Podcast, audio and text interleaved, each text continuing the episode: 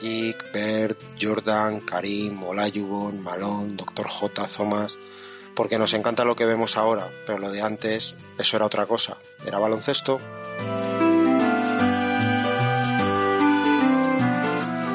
Llevamos esto, no sabemos muy bien a dónde, entre mi compañero Manuel y quien nos habla, José Manuel.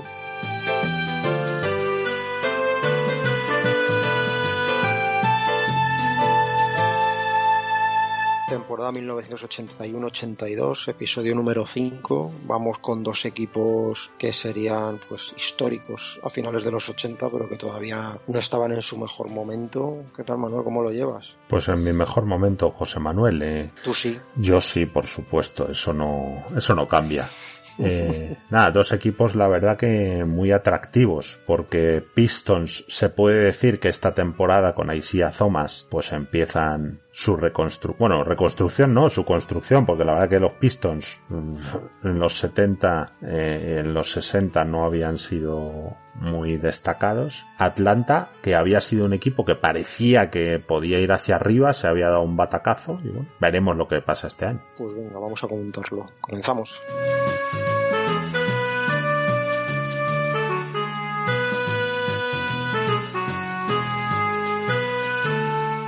Empezamos con los Pistons, que venían de hacer una temporada 80-81 bastante pobre, 21 victorias, 61 derrotas. En cualquier caso eran 5 victorias más que el año anterior, que en la 79-80, pero aún así quedan últimos de la conferencia este y penúltimos de la NBA, solo por detrás de la nueva franquicia de, los Dallas Mavericks, que había aparecido en la liga en esa temporada 80-81. El equipo está lamentable en ataque, eh, son los últimos tanto en puntos por partido como en rating ofensivo el nuevo entrenador Scotty Robertson tenía fama de ser un tipo que primaba la defensa y lo cierto es que bueno, el equipo mejoró en ese apartado bastante, fueron séptimos tanto en puntos recibidos como en rating defensivo, lo cual está muy bien y más viendo el récord que hemos dicho de 21 victorias, pero es que claro, se olvidaron de anotar y así pues por muy bien que defendieran no, no, llegaban las victorias.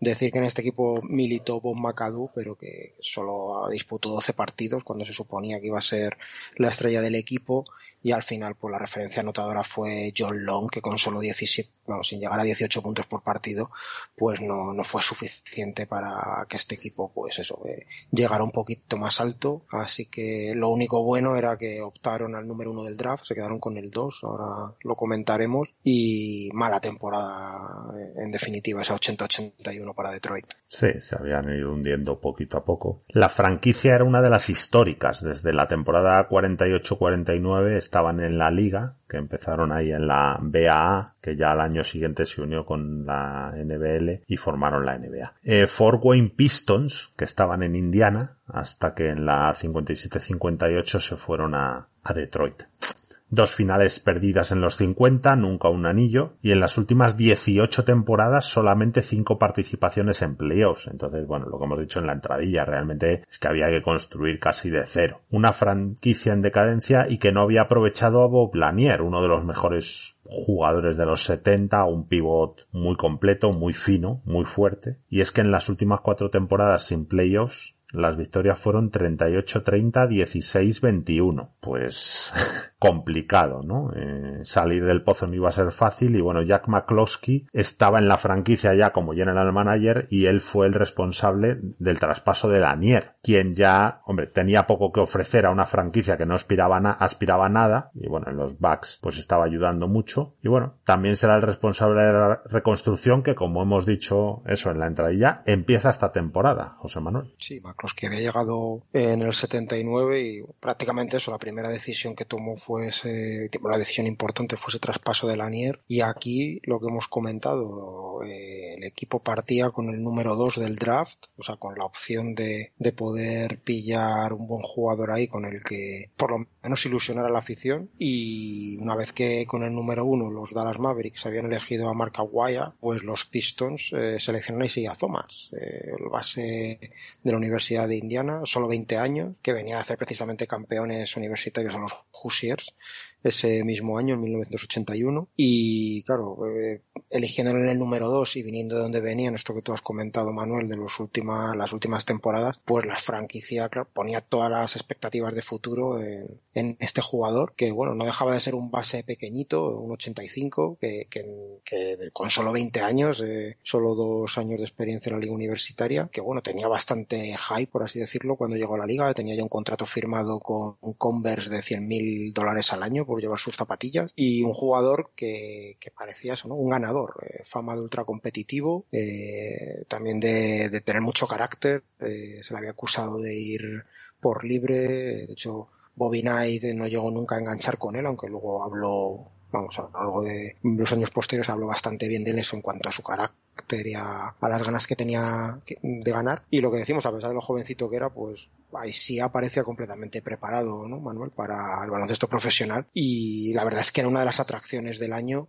Eh, antes de pisar una cancha de la NBA, pues eh, se hablaba ya eso, ¿no? De, de ver a este jugador que era un jugón, pues que iba a ser un espectáculo verle en la NBA. La verdad que un jugador que desde que entró la liga, pues entró de cara. A favor de Thomas, pues estaba que hubiera liderado a ese título a Indiana, ¿no? Con solo 20 años. Y el talento que atesoraba que era reconocido por todos. En contra, lo que has dicho, un jugador pequeñito, que evidentemente iba a jugar de base, que repetimos, es la posición más difícil de la liga, y a un equipo hundido, pues todo esto se sumaba para que se le pusieran las cosas aún más difíciles, ¿no? Era un regalo de Dallas, ya lo hemos dicho. Nosotros pensamos que Aisia tenía que ser número uno porque era el mejor jugador de la camada, pero bueno, se decidieron por Mark Aguirre o Aguaya, como comentas. Y bueno, de Aisia decir que su juego era espectacular. Ya veremos que fue titular del All-Star, votado. Y bueno, lo que tenía que hacer es, además de ser ese jugón que tú dices, oye, ayudar a su equipo realmente con cosas que tuvieran trascendencia, no solamente por dedicarse a anotar y dar asistencias. Y la verdad que lo iba a tener muy difícil. Sí, un jugador que se decía de él que, bueno, claro, venía de hacer campeón eh, universitario Indiana, que que no que hacía hacía muchos años que no que no sucedía eh, se hablaba esto no de un jugador ganador se le daba ya con ese ese calificativo lo cual siempre es positivo. Se hablaba de que tenía que lo que más destacaba era el deseo de ganar que, que a veces bueno era hasta excesivo no que pasaba por encima de, de, quien se le pusiera por delante para ganar, incluso de compañeros, entrenadores, sistemas, y eso, pues bueno, habría que irlo moldeando con los años. Y lo que hablamos, que tenía una técnica individual, una rapidez, un, bueno, tenía una magia, ¿no? Eh, especial. Sí. Y, y, claro, es que era eso, un jugador especial. Y lo que hemos dicho nosotros, que bueno, yo creo que porque era el estigma este de los jugadores pequeños, eh, hacía pocos años, en el 76, que se había elegido a John Lucas de, con el número uno del draft y no había funcionado. Y bueno, Dallas yo creo que eso también le pesó a la hora de elegir a, a Marca Aguirre y, Detroit que se veía con esto, un jugadorazo y que tenían, tenían que aprovecharlo y, que McCloskey desde el principio luego dijo que lo, vio claro, ¿no? Que era, que verdaderamente era un jugador sobre el que se podía montar algo importante y ahora veremos qué tal le fue en esta primera temporada y la otra elección de primera ronda que tuvieron los eh, Pistons y que también era importante, pues Kelly Tripuka, jugador por centro de la Universidad de Notre Dame, 1.91 eh, jugador de mucha calidad, muy fuerte, eh, un alero que podía jugar por dentro, por fuera y, y de, con fama de tipo duro, de, que no se arrugaba ante nadie, que se peleaba con quien hiciera falta. También parecía que iba a ser un jugador con un impacto inmediato en Detroit. Iba, porque en el puesto de alero el equipo no estaba muy bien servido, que digamos, y que iba a poder jugar desde el principio, Manuel, con su pelazo, su, su bigote, sus medias hasta las rodillas, sus pantalones apretados, a un, un jugador que es el ejemplo de lo que, de lo que debía ser un, un jugador de baloncesto en los 80. No, no, eh, como que en los 80, José Manuel. Eh, en los 80, en los 90 y ahora mismo lo que pasa es que se han perdido las buenas costumbres, pero este jugador ayer, sabía comportarse dentro y fuera de la cancha. Ayer, hoy y siempre. no, no, sí, la verdad no, que... un jugadorazo, vamos. Sí, no. Eh, desde luego, José Manuel, si algo podían dar los Pistons era oportunidades y la apuesta tenía que ser total tanto por con Thomas como con Tripuca. Eh, qué curioso, ¿no? Esto del nombre de Kelly, ¿no? Son de estos nombres que se pueden aplicar a hombre y, mujer. Y bueno, ahí estaba para demostrar que era tan bueno como se creía. Sí, lo oí una vez a Bill Simmons decir que, que verdaderamente era tan duro porque tuvo que dice alguien que tiene que luchar toda su vida con llamarse Kelly, pues al final o, te endureces o, te comen, ¿no? bueno, pues este era un jugador eminentemente anotador, eh, en lo que hemos hablado, un buen juego tanto de espaldas como de cara al aro, con fama de arrogante, o sea, era otro carácter también con el ego subidito como Isaiah Thomas. Se hablaba de que tenía también siempre un exceso de confianza, ¿no? De, en sus posibilidades, que no le importaba coger el balón al final de los partidos, tenía fama también como Thomas de ganador, o sea, que parece un poco claro lo que andaba buscando McCloskey, que era cambiar la mentalidad del equipo, aunque fuera con jugadores tan jóvenes e inexpertos, pues traer a gente que, que imprimiera cierto carácter a, pues una plantilla que estaba, una franquicia que estaba más que alicaída en ese momento. Este jugador, además, eh, era una amenaza tanto por fuera como por dentro, unos movimientos al poste buenísimos, también podía, tenía buena muñeca de, de, media distancia, se movía muy bien sin balón por la línea de fondo, era de estos que no paraba de, de moverse y que en la Universidad de Notre Dame había funcionado bastante bien y que, bueno, el Jack McCloskey eh, lo había dicho, que con el número 12, que era el, la posición que tenían en primera ronda junto con el número 2, que era les había llegado a, a, través de los Kansas City Kings por el fichaje como agente libre veterano de Leon Douglas por este equipo en el verano del 80, pues dijo desde el principio que si Tripuca estaba disponible esa iba a ser su, su elección por eso, porque quería ganadores y que, que él lo era, que quería tipos duros y que Kelly lo era y bueno también que el equipo necesitaba puntos y de que estaba seguro también que, que Tripuca pues iba a dárselos. Y, y ya veremos que, que, lo hizo muy bien y un jugador este yo creo que sorprendió incluso más que Aisía, ahora hablaremos de él, pero vamos, dos selecciones acertadísimas, yo creo, Manuel, estas de, de Detroit en este draft del 81. Sí, ah, cuando tienes equipos tan hundidos, ya lo hemos hablado en otra ocasión, tienes tra que traer gente, evidentemente con calidad, es lo primero, pero con hambre, ¿no? Luego hay que buscarle las vueltas para adaptar el sistema, pero eso puede venir incluso dos o tres temporadas posteriores. Lo primero es, oye, trae gente buena, eso, con hambre, para darnos victorias, ¿no? Con esa ansia y que realmente pueda atraer a otros jugadores y pueda contagiar a sus compañeros, ¿no? Porque Eso es. eh, eh, lo hemos visto con muchos equipos que caen en un pozo, bueno, con los mismos Pistons las dos últimas temporadas, ¿no? Caen en un pozo y ahí pues eso se quedan en 15, 20 victorias, no ganan a nadie y eso es peligroso. Entonces, bueno, a priori estos dos iban a dar esas cosas que estamos comentando. Recordemos que los Pistons este año tenían estas dos primeras rondas del draft, pero que habían entregado las dos primeras del año anterior a los Celtics junto con MLK a cambio de, de Bon McAdoo, el que hemos comentado antes que se suponía que iba a ser la estrella y el que iba a vender entradas en Detroit, pero que ni una cosa ni la otra el año anterior. Este jugador acabó siendo cortado en marzo del 81 por Detroit, ya no estaba en esta nueva temporada 81-82 en el equipo. Eh, bueno, pues la verdad es que eh, un jugador que decepcionó por todo lo alto, yo creo aquí, sí. y que, bueno, pero bueno, no deja de ser una baja importante porque recordemos que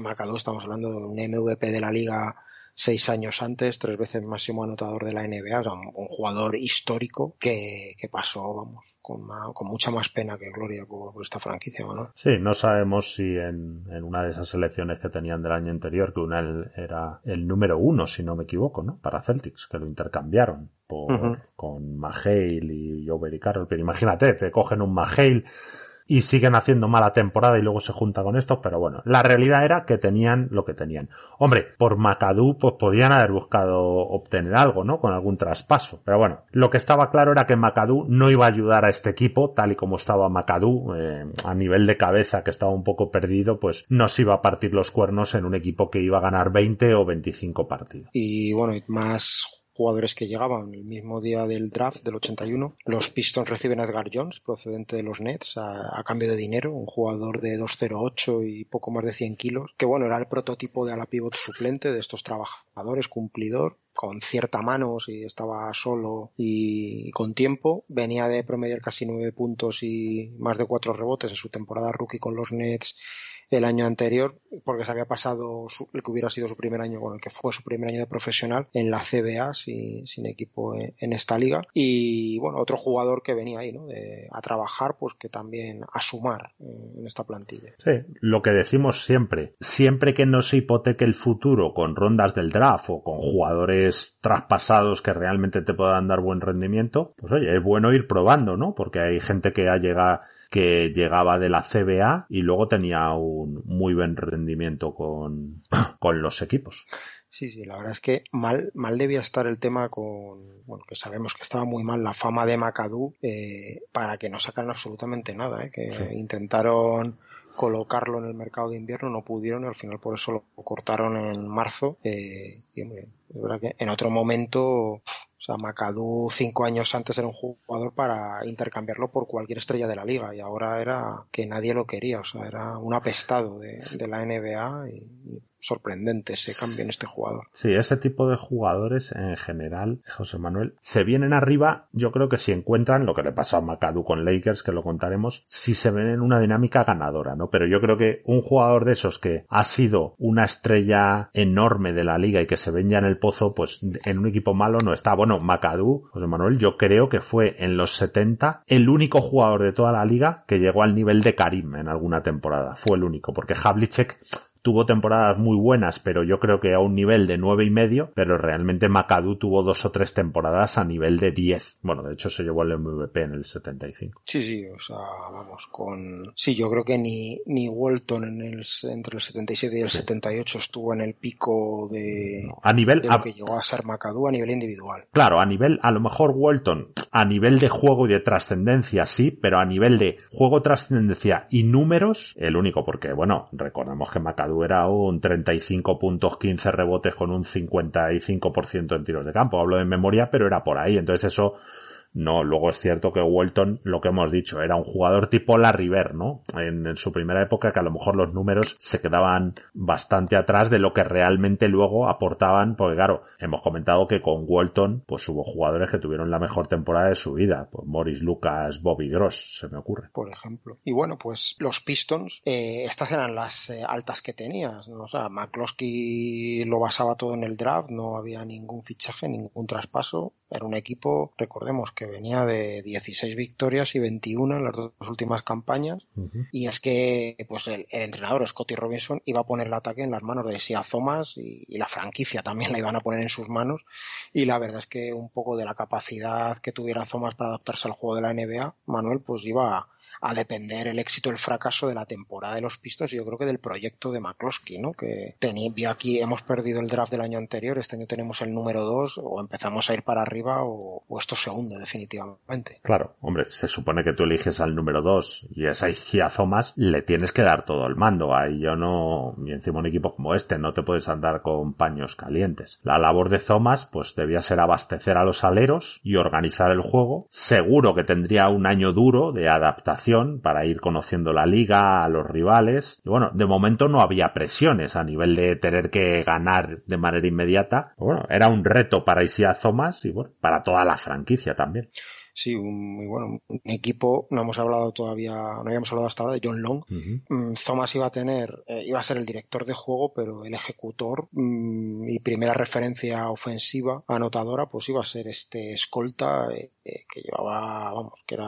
un jugador veterano ya en esta plantilla de los Pistons, tirador de rachas, que ya hemos dicho que había sido el máximo anotador el año anterior de Detroit, pero sin llegar a los 18 puntos por partido, era un poco el rango en el que se movía, porcentajes de acierto aceptables. Eh, pero claro, era lo único que ofrecía el equipo y es que no había más, tenía que jugar ahí porque el anterior se había visto que tantas dificultades que tenía para meter puntos Detroit, este jugador pues desatascaba y se suponía que este año con más opciones y sin tener que cargarle con la presión pues debería ir a más, ¿no? No estaría tan vigilado como el año anterior con Thomas y Tripuca y un jugador bastante olvidado, este John Long, que, que vamos, que fue un histórico de Detroit. Sí, sí, un buen jugador, como dices, y ahora ya no le iban a pedir que eh, ayudase en la dirección ni nada. Oye, céntrate en tirar. Thomas tenía que buscarle muy bien a Elia Tripuca y decir que a Thomas yo creo que tenía una ventaja respecto, por ejemplo, dos jugadores como Nate Archibald y Morris Lucas, que eran dos bases excelentes y en los que se tendría que mirar, y era que Isaiah Thomas era capaz de generar peligro por él mismo, ¿no? De generarse,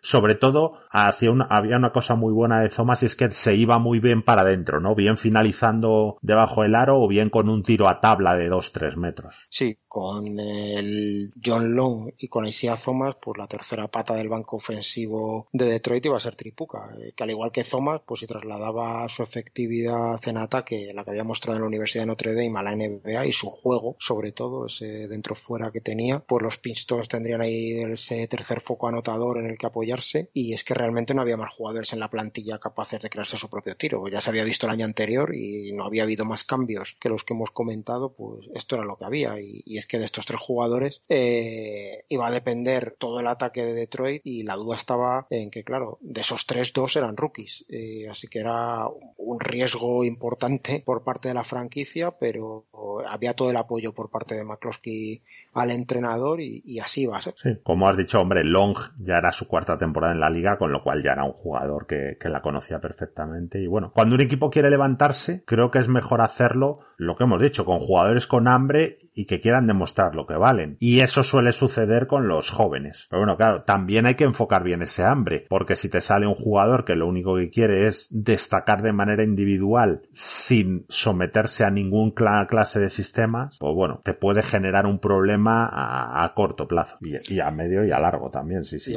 persiste, persiste. Que, bueno, pero esto era, el ataque era donde tenía que mejorar este equipo, hemos dicho que había sido el último de la liga en la 80-81, tanto en puntos anotados como en rating ofensivo, así que eran malos, malos, eh, solo cabía mejorar y en defensa, hemos dicho, habían sido séptimos y el equipo pues tenía que seguir esa línea, pero también aquí estaba el asunto de tener a dos novatos nuevos en el quinteto inicial y que iban a jugar mucho y ninguno de los dos con fama de, bueno, al menos no de excelente defensor. Al final Thomas, pues claro, eh, venía eh, de jugar con Bobby Knight en la Universidad de Indiana, así que, bueno, el culo había, lo había hecho los últimos dos años porque con Knight era necesario para pisar la cancha, pero no dejaba de ser, es un novato inexperto como todos los jugadores nuevos que llegan a la liga, pequeñito como hemos dicho y, que, que no destacaba mucho por por, su esfuerzo defensivo. Y por fuera el backcourt iba a ser Thomas y John Long. Y lo que hemos dicho, pues Long eh, se centraba únicamente en el ataque. Eso no iba a cambiar de repente con el inicio de la nueva temporada. Había estado un poco ahí bien metido en el sistema de, de Scotty Robertson, pero a ver cómo, qué pasaba ahora compartiendo ahí línea exterior con un, con un novato. Hombre, malo para el equipo si estos dos no daban un cierto nivel porque eran la primera línea. ¿No? Y no, tampoco es que atrás, ya veremos ahora, tuvieran a Artis Gilmore. Entonces, claro, eh, si la línea exterior no apretaba, iban a tener un serio problema. Hombre, en teoría ambos podían ser buenos defensores tanto por físico como por juventud, ¿no? Entonces, había que montar un buen sistema, como siempre decimos, pero también ellos que poner la actitud. Sí, porque por dentro lo que tenían, pues era, bueno, era un número uno del draft de cuatro años antes, pero que ha respondido ni mucho menos a las expectativas, quizá uno de los peores números uno del draft de la historia, Ken Benson, que bueno, que ya había demostrado que no era un protector del aro, que no lo iba a ser, que nunca iba a responder a las expectativas generadas cuando fue elegido con ese número uno del draft del 77. Si era al menos un jugador inteligente, que, que si estaba en forma, que no era siempre porque tenía tendencia a estar redondito, pues que podía rebotear, no era muy regular en ataque, pero tenía cierta mano y que, y que bueno, había sido, desde luego comparado con Bob Lanier, no, no, había punto de comparación posible, hacía su trabajo ahí, pero que no iba a ser un ancla defensiva nunca, desde luego. Sí, él e, e, e, efectivamente era un jugador con muchas carencias físicas. Él tenía que mirarse, pues un poco lo que fue Dave Cowens en su tiempo o Dan Issel, ¿no? Ahora, es decir, jugadores con desventaja de altura y que podían abrir el campo y crear así peligro. Entonces, bueno, estaba claro que, que, no era un pivot clásico, pero como dices, oye, intentar explotar las buenas cualidades que tenía y con ellas intentar hacer daño a los rivales. Sí, su pareja interior pues iba a ser Phil Hubbard, que era realmente un alero, pero que ante la ausencia de cuatros de calidad que había en el equipo, pues jugaba ahí. Eh, un clase media, buen reboteador, defensor. Tenía un tiro de media distancia decente, pero que practicaba poco. estaba más enfocado a temas defensivos, intangibles y bueno, esto de jugador de equipo. Se le iba a pedir sobre todo defensa y, rebote ofensivo, que era una de sus especialidades, y jugador de complemento, que, que bueno, esto es que era importante en un equipo people con dos novatos y, que quería ir hacia arriba, pues de estos que, podían terminar siendo eh, los glue guys estos, ¿no? Que les gustan tanto allí a, los americanos tener en los equipos. Eso es. Y luego un equipo, un jugador un poco heterodoxo era Terry Tyler, que quizá era, no sé si el mejor defensor, pero por lo menos un especialista, ¿no? Sobre todo en tapones, dos con cuatro tapones de media en las últimas tres temporadas, entonces de ahí podían sacar y era un jugador alero, alero puro. Lo que pasa, claro, luego a la hora de producir en ataque no, no, no era alguien de quien, en quien confiar. No, no le daba, pero es un jugador interesante para, para la segunda unidad. Y bueno, pues en general este equipo de Detroit, eh, pues muchas expectativas para este año. Magic Johnson había declarado que Isaiah Thomas para él era el tipo de jugador que iba a dar la vuelta a la franquicia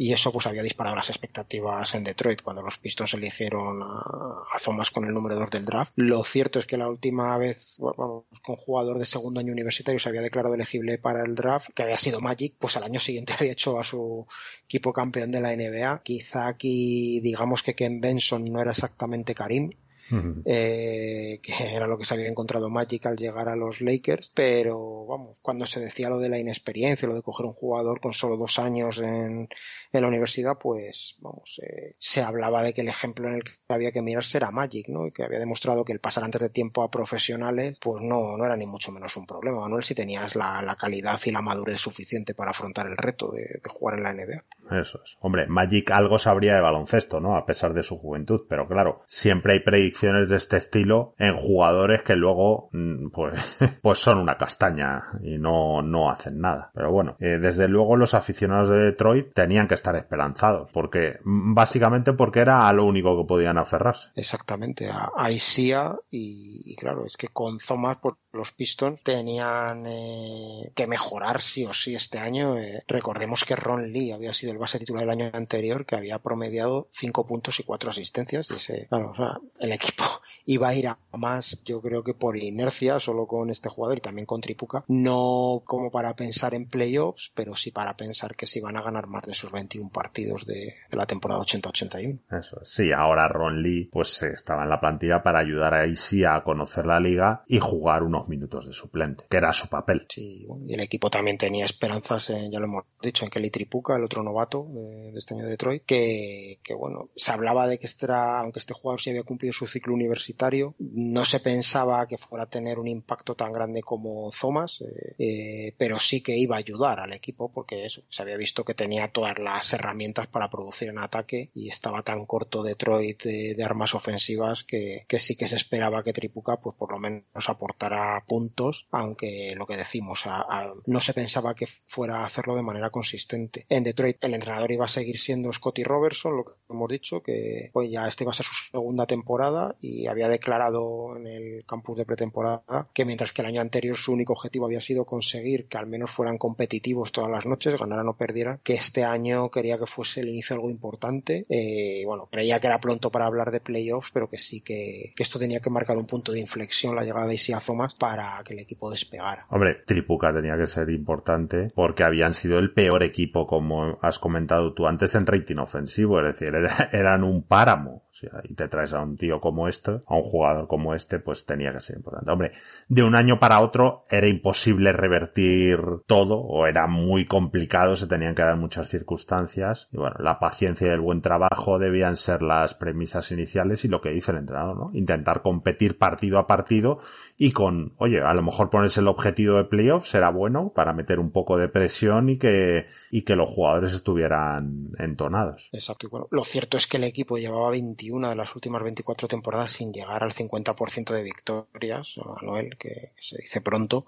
pero en este curso, pues con la llegada de los dos rookies, eh, vamos, especialmente de Isaiah Thomas, pues la franquicia, el entorno, todos estaban convencidos de que comenzaba una gran época. Y de hecho, pues durante el verano del 81 se había llenado la ciudad de Detroit de pancartas con el lema de Pistons Fever, tratando de atraer pues una afición que tampoco era muy motivada eh, tras los desastres de los últimos años. Y, bueno, pues se buscaba eso, el crear ahí un, punto de atracción con, la figura de Isaiah Thomas y que se esperaba que fuera corroborada con el, con el éxito a nivel deportivo, que no fuera, que no se quedara solo en burbujas. Sí, sí, eh, el vamos, ¿no? Venga, a comernos la NBA. Bueno. Venga, con patatas desde aquí, desde Motor City. Y bueno, pues con todo esto que hemos dicho, el 5 inicial de, de, los Pistons, pues iba a ser Isaiah Thomas, John Long, Kelly Tripuka, Phil Hubbard y Kent Benson. Bueno, un 5 inicial que la verdad es que, vamos, Phil Hubbard y Kent Benson yo creo que no estaban para ser titulares en la NBA. Long lo justito y Thomas y Tripuka en ese momento sin saber lo que iban a dar luego, pues no dejaban de ser dos incógnitas. Así que equipo cogido con alambres, pero con mucha proyección, eso sí. Sí, poco poderío físico, casi en, diría que en todas las posiciones tenían desventaja, quizá Tripuca por fuerza podía abusar de alguno, pero era bajito, medía menos de dos metros. Y bueno, lo bueno es que eran un quinteto muy joven, el más veterano era Benson con 27 años, y en teoría tendrían esta y otras temporadas para mejorar y bueno, ya quizá en esta temporada pues se tendrían que ir dando cuenta de lo que les faltaba como para ir reforzando y a ver cuál, cuál de estos respondía bien. Sí, y bueno, en el banquillo pues eh, de base suplente iba a estar Ron Lee, del que hemos hablado antes, que bueno, aquí esta temporada saliendo con la segunda unidad iba a tener un rol más adecuado a sus características y sobre todo a su calidad, eh, lo de ser titular curso anterior se había visto que había sido un desastre. Y bueno, pues también iba a tener labor de ayudar a la integración de Sia Thomas en la liga y de darle minutos de descanso, pues dirigiendo la segunda unidad, pero también querían que tuviera una labor como de mentor con Thomas para allanarle lo máximo posible el camino. Sí, este jugador sería su última temporada en la liga antes de irse a Italia. Sí, sí, era la calidad, eh, estaba con lo justo para estar en la NBA. en el puesto de alero suplente Terry Tyler, eh, que tú has comentado Manuel antes, un especialista en tapones, eh, un jugador que ha ido perdiendo presencia en los Pistons desde su año Rocky y esta iba a ser ya su cuarta temporada. Por primera vez iba a partir desde el banquillo. Con la llegada de Tripuca pues eh, pasaba también a, la segunda unidad. Llevaba los tres años que llevaba jugando profesional liderando a los aleros de la liga en tapones, eh, promediando pues, lo que tú has dicho, más de 2,4 por encuentro en los 246 partidos que llevaba como profesional, decir que no se había perdido ninguno hasta ese momento, era un Ironman, y este era bueno el prototipo de jugador de equipo, que no, que no hacía ninguna tontería, eh, lanzaba cuando tenía que lanzar, porque sin tener buena mano venía de liderar al equipo con un 53% de acierto en tiros de campo el año anterior, y por el poderío físico y la capacidad de salto y de intimidación que tenía, pues podía llegar a jugar de a la pivot, y bueno, un jugador muy interesante en este rol, ¿no? De, suplente. Eso, es un especialista, pues de esos que hemos visto muchos que suelen ayudar a sus equipos en las tareas asignadas. Y bueno, el tipo de jugador que luego serían Dennis Rodman y John Sally, ¿no? John Sally quizá más acercado a su nivel, siendo un poco mejor, y Dennis Rodman pues ya elevando el arte de la defensa y el rebote a cotas superiores. Eso es. Y bueno, y por dentro, pues los suplentes de Hubbard y de Benson serían el nuevo fichaje Edgar Jones, eh, como he comentado antes, que podía jugar tanto de 4 como de 5. ¿Y quién, Manuel? Iba a ser el pivote suplente. Paul Mokeski, nuestro amigo lo cual pues será un seguro eh, lo que hemos dicho siempre de este jugador. Cumplidor eh, no hacía ninguna tontería. Un jugador que lo recordamos siempre que más allá de que es un personaje bueno con el que es divertido hablar de él y tal por lo que tú has dicho siempre Manuel ha estado estuvo un porrón de años en la liga jugando en equipos competitivos y jugando y aportando y había tenido una carrera universitaria muy buena y lo que hemos dicho un jugador cumplidor que venía de hacer sí 7 puntos y 5 rebotes en su segunda campaña como profesional, un tío muy duro, con buena mano desde fuera y un jugador mucho mejor de lo que algunos quieren hacer ver cuando se fijan un poco en su imagen y tal,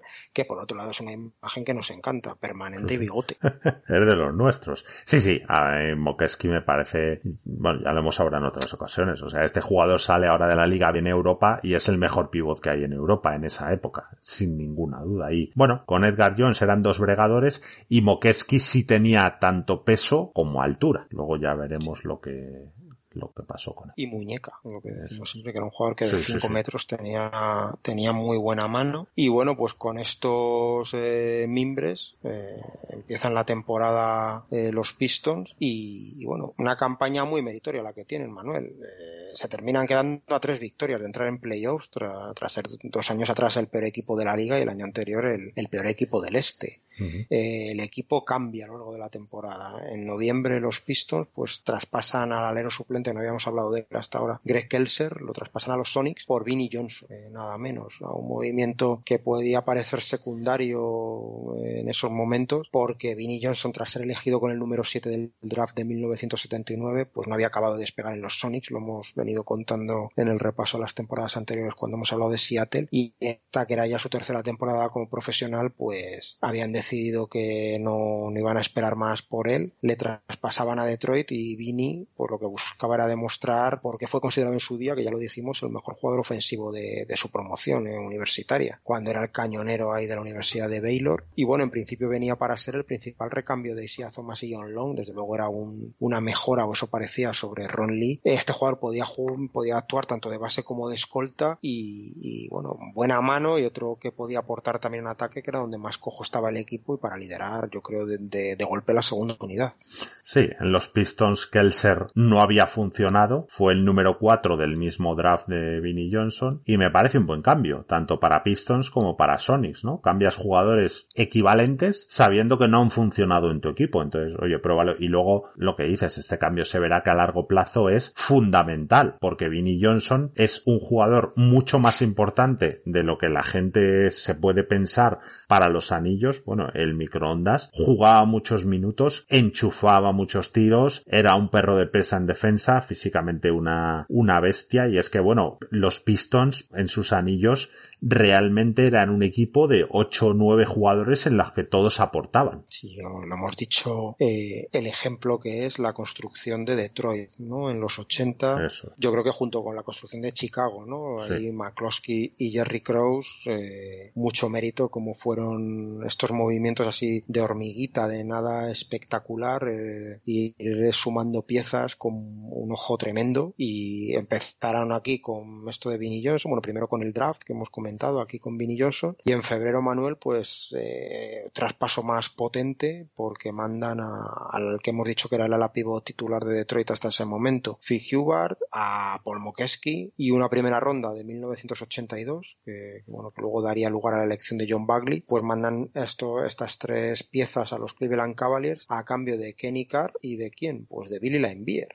Eh, Kenny Carr era un ala pivot de estos de dos metros raspados, pero bastante poderoso, muy físico, que en la temporada anterior se había ido a 15 puntos y 10 rebotes en los Caps, que no estaba nada mal, y que ya hablamos de él en el repaso eh, que hicimos de los Cleveland Cavaliers de esta temporada, y que, vamos, parecía que podía ser de gran ayuda para un frontcourt tan limitado como el que hemos dicho que tenían los Pistols, porque podía aportar puntos y, rebotes desde el principio, y la Envier, pues bueno, era un 5 rocoso de, segundo año, que a, lo que dijimos había pasado de ser una tercera ronda del draft del 79, que había tenido que, que irse a buscar las habichuelas a Italia por no tener sitio en la NBA en el que hubiera sido su año de novato y que en poco más de un año ya era considerado uno de los mejores pivots jóvenes de la liga porque tipo duro, eh, ya gran reboteador, cada vez iba demostrando que tenía mejor mano y según iba conduciendo el juego en ataque iba siendo más productivo también a nivel ofensivo y que parecía que, le iba a plantar cara desde el primer momento a Ken Benson para hacerse con el puesto de pivot titular del equipo, Manuel. Dos, estos dos movimientos de esta temporada temporada, vamos, inmejorables para, para el futuro de los Pistons. Sí, primero decir que el equipo en febrero acabó 25-32, es decir, iba a ser esa ronda que daban alta, pero no iba a ser número uno o dos del draft, porque la temporada iba, pues eso, que no iban a entrar en playoff o se iban a quedar cerca. Realmente se la jugaban, ¿no? Porque perder una primera ronda, pero hombre, yo creo que la Invier tenía cualidades como para jugártela. Primero, era joven, es decir, no te lo jugabas como hicieron por un Bob McAdoo, ¿no? Que ya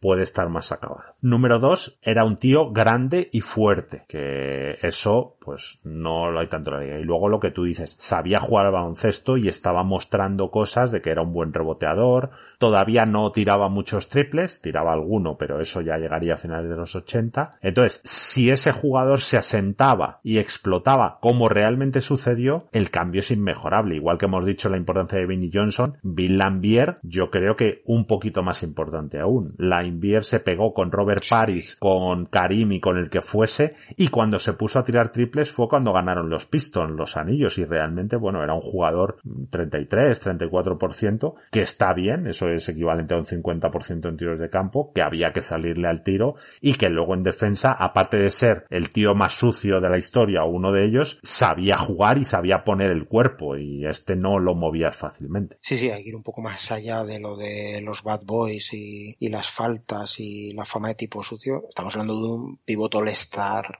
en una época en la que estaba muy caro ¿eh? ser all-star siendo pivot, que, que, van los que van, dos o tres como mucho al all-star, y estamos hablando de un jugador de, ese calibre, vamos, yo creo que es fundamental, pero vamos, segundo jugador más importante del equipo para mí en la década y en la época de, eh, de la segunda mitad de los 80, para mí el segundo jugador más importante de Detroit. Sí, sí, ahí, ahí, pegándose con Dumars, pero sí, yo creo que eran la columna vertebral. Bueno, de hecho, cuando se plantearon traspasos o algo así, este nombre nunca salió. O sea, este era insustituible bueno, pues estos dos movimientos muy interesantes y el equipo lo que acaba 39 victorias, lo has comentado tú, 39 victorias, 43 derrotas, terceros de la división central, séptimos de la conferencia este, o sea, se quedan en el último puesto antes de poder acceder a los playoffs, temporadón, 18 victorias más que en la temporada 80-81, 23 más que en la 79-80. Eh, de hecho, vamos, este año empiezan ganando los tres partidos, los tres primeros partidos, que era algo que no hacían desde la temporada 70-71 y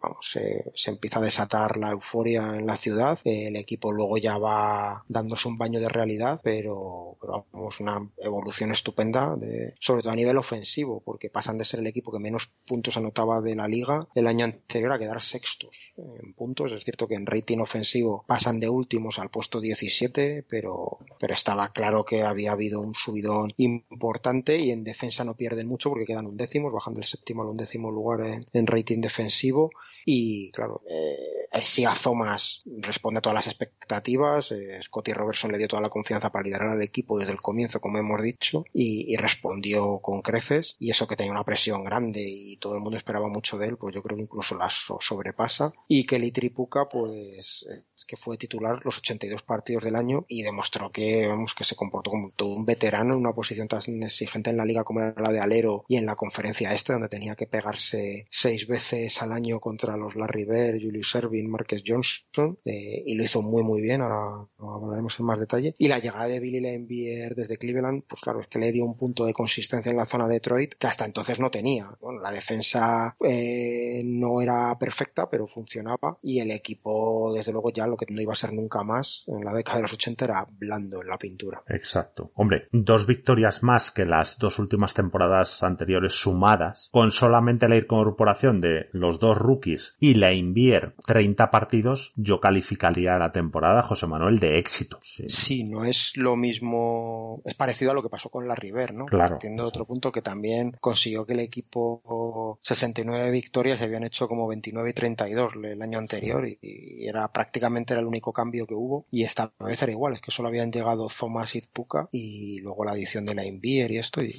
me parece una, una subida impresionante la, la de este equipo con los miembros que había. Sí, sí, sobre todo que es que estabas en el pozo. Es decir, eh, los Pistons estaban hundidos, eran el peor equipo de la liga con Dallas y oye, te quedas a tres partidos de Atlanta. Hombre, con Aisia en 72 partidos estuvieron al 50%. Eso es importante. Es decir, esos 10 partidos que no estuvo él bajaron el, el eh, los tres meses, eh, los últimos tres meses de competición por encima del 50%. Les mató diciembre y enero, que hicieron 10-19. Quizá con el traspaso de la Laimbier antes, pues se hubieran metido. Eh, hubiera sido una buena experiencia para ellos jugar esa primera ronda contra los 76ers para ir conociendo, pero bueno, en la temporada 83-84 llegarían esas primeras rondas ya de que jugaban el séptimo y el octavo clasificado, recordemos que ahora solo jugaban el quinto y el sexto, y bueno, una pena porque si hubiera estado impuesto ahora, pues hubiéramos visto ahí sí en partidos de playoff. Lo mejor es que con Thomas, Tripuca y Lane Beer, pues ya tenían la columna vertebral de un equipo clásico, ¿no? Base, alero, pivo. Contra equipos de playoffs, 15-31. Contra los demás, 24-12. O sea, realmente, pues todavía no podían competir con los mejores. En back-to-back, 10-17. Eso les pesó. Y contra la Atlantic Division, que era la mejor división, que fue la única que metió cuatro equipos en playoff, Boston, Filadelfia, New Jersey y Washington, pues hicieron 8-20. Eh, perdieron los playoffs en parte por sus duelos directos contra Bullets, que hicieron 1-4, ya que estos consiguieron 43 victorias. Si hubiera sido un 4-1 se metían. Pero bueno, a pesar de todo lo que hemos, estamos diciendo, muy buena temporada. Sí, porque esa columna vertebral de la que tú hablabas, Manuel, eh, 20, 22 y 25 años eh, tenían eso, eso en ese momento Thomas Tripuca y, y la Envier. O sea que es que eh, era mucha calidad, jugadores que habían probado eso, ganadores, aunque cada uno venía de donde venía, el tema del carácter lo, lo traían de serie ya, y con esa juventud, pues claro, yo creo que el futuro pintaba, pues bueno, tan bueno como terminó siendo, ¿no? En, en Detroit en ese momento. Y vamos a hablar un poco de, a nivel individual, de esta temporada 81-82 en Detroit. Vamos a empezar por John Long, que bueno, solo pudo jugar 69 partidos, pero cuando estuvo sano, pues terminó haciendo la mejor temporada de su carrera, en el que era además último año de contrato, o sea que tuvo también esa motivación. Fue el máximo anotador del equipo con casi 22 puntos por partido y un 49% en tiros de campo, que era una mejora importante respecto al año anterior, que se había quedado en 18 y con un 46% de, acierto. Muy bien compenetrado con Isia Thomas casi desde el primer momento, eh, supo de, desde el principio cómo surtir de balones a Long, donde él era efectivo, que era ahí en 4 o 5 metros saliendo de bloqueos, se convirtió para muchos en el mejor, el mejor escolta de la conferencia este a medida que avanzaba la campaña. La verdad es que tuvo un rendimiento por encima de lo esperado. Le penalizaba que básicamente solo le gustaba tirar, lo que hemos dicho, porque muy poco a la línea de tiros libres para el gran uso que tenía. Eh, tuvo el porcentaje de uso más alto del equipo, con casi un 28%, que fue el noveno de la NBA y aún así, pues, cuatro tiros libres por partido. Y es que anotaba el 86% de sus tiros libres, que quedó tercero de la NBA. O sea que si hubiera forzado un poquito más, hubiera conseguido más tiros, pues todavía hubiera sido mejor su campaña. La defensa seguía siendo un punto negro, no, eso ya no iba a mejorar y quizá también por ahí pues era lo que le impedía entrar en la élite real de los de los jugadores, bueno, de la conferencia este y de los escoltas de la liga. Sí, primero lo que tú has comentado. Un buen base es aquel que mejora a sus compañeros y claramente Aisia Thomas había ayudado a John Long porque Long había tirado hasta casi 19 veces por partido que eran casi tres más que la temporada anterior y había mejorado el porcentaje de tiro, con lo cual es que se la daban muy bien, ¿no? Y aparte de que, claro, a Thomas había que defenderle más que a Ron, Ron Lee. Eso lo primero. Lo siguiente, eso, fue la mejor temporada de su carrera, como has comentado. El uso que comentas, recordemos, es el porcentaje de que gasta un jugador mientras está en el campo, bien en tiros de campo, tiros libres o pérdidas de balón, con lo cual este jugador realmente absorbía mucho balón. Con él en juego, 33-36 el récord, o sea, más o menos en la media del equipo. Pocos tiros libres, cuatro por partido, lo que indica lo que tú has dicho, que era un jugador más de media distancia que de irse a buscar la, la guerra debajo del aro. Eh, anotando era muy bueno, pero claro, como dices, era lo único que hacía con solvencia. Si encima no era un perro de presa,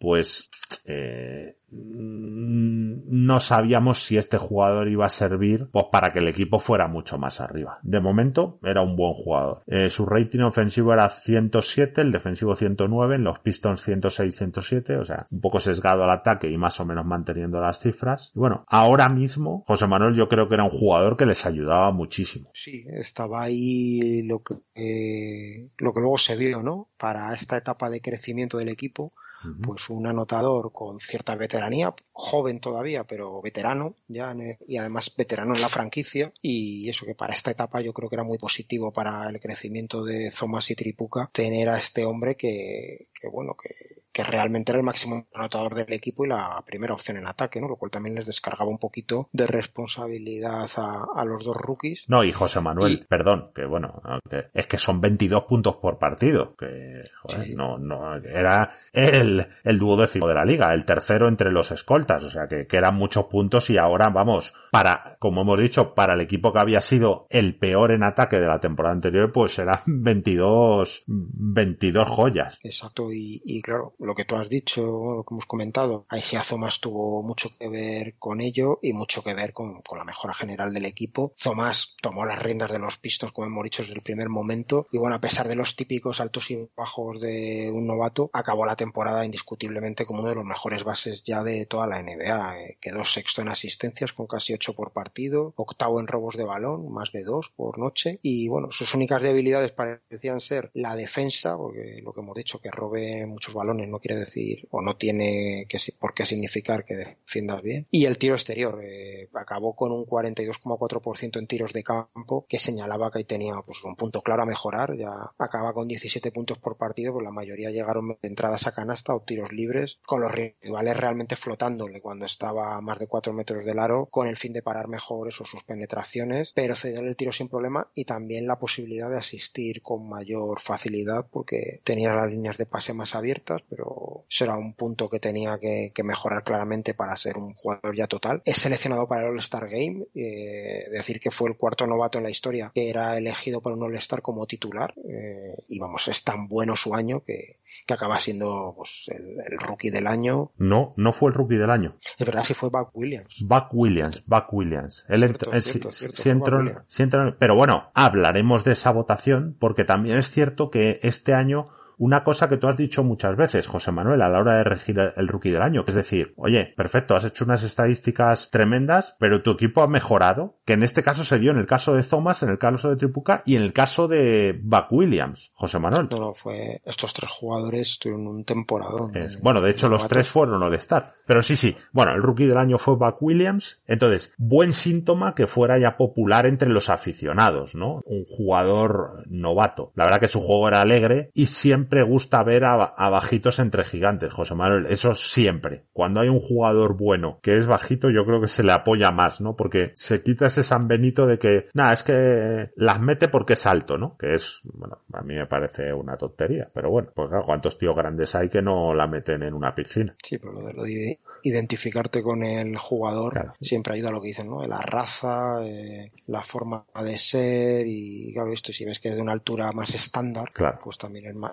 es más fácil que, que, cale entre el aficionado. Exacto. Como hemos dicho, con él en los 72 partidos 50%, 36-36, sin él 3-7, clave para su juego. Y aquí hago un off topic, José Manuel. Al final podemos ver las estadísticas que queramos, los MVP, los mejores quintetos, defensivo y lo que quieras. Para mí, la prueba de que un equipo, de que un jugador es fuera de serie es cómo rinde su equipo con él. Y ahí vamos al debate del Dr. J, ¿no? Que muchas veces lo hemos criticado, hemos dicho, lo que quiera, pero vamos. Con el Dr. J estelar, los, los Philadelphia 76ers era un equipo que competía con cualquiera y que llegó a finales, ganó alguna y yo creo que con Thomas estaba empezando a verse lo mismo, ¿no? Que más allá de los números, pues los Pistons con él fueron un equipo súper competitivo desde, desde... Sí, sí, desde el primer momento. Eso es.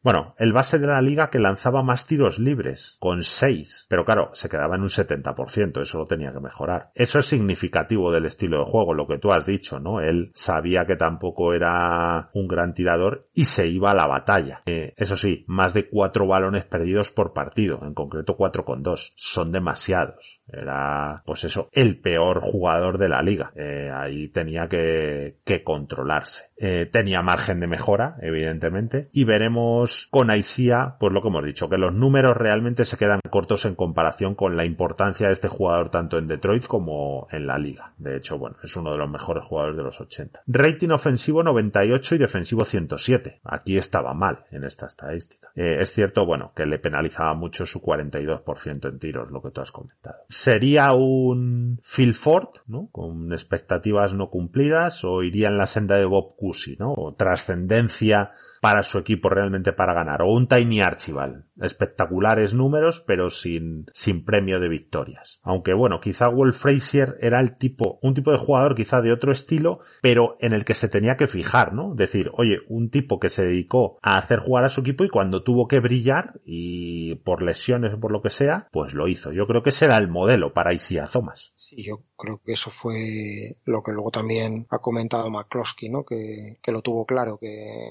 que había que anteponer la victoria a nivel colectivo a lo individual y decidir qué tipo de jugador quería ser, ¿no? Si, que bueno, que eso ha sido toda la historia, ¿no? Si quieres ser el que acumula premios individuales, el que acumula premios colectivos y cómo adaptas tu juego para ese colectivo, que igual te puede traer las dos cosas, porque sea lo que necesitan de ti, pero que si se necesitan otras cosas, trabajes en ello y te sacrifiques por, por el bien del equipo. Y la verdad es que Zomas yo creo que es uno de los mayores ejemplos de la historia, ¿no? Lo que hemos hablado tú y yo muchas veces fuera de, de micrófonos, de que este pues podría haber sido lo de Tiny Archibald, ¿no? Hacer una temporada de 33 puntos y 14 asistencias y a lo mejor por los Pistons pues hubieran ganado ese año 35 partidos, pero él en el 83-84 podía haber sido perfectamente ese tipo de base y renunció a serlo. No, yo voy a más, José Manuel. Ahí sí más proponiéndoselo, era un 30, 30 10, 30 puntos 10 asistencias de media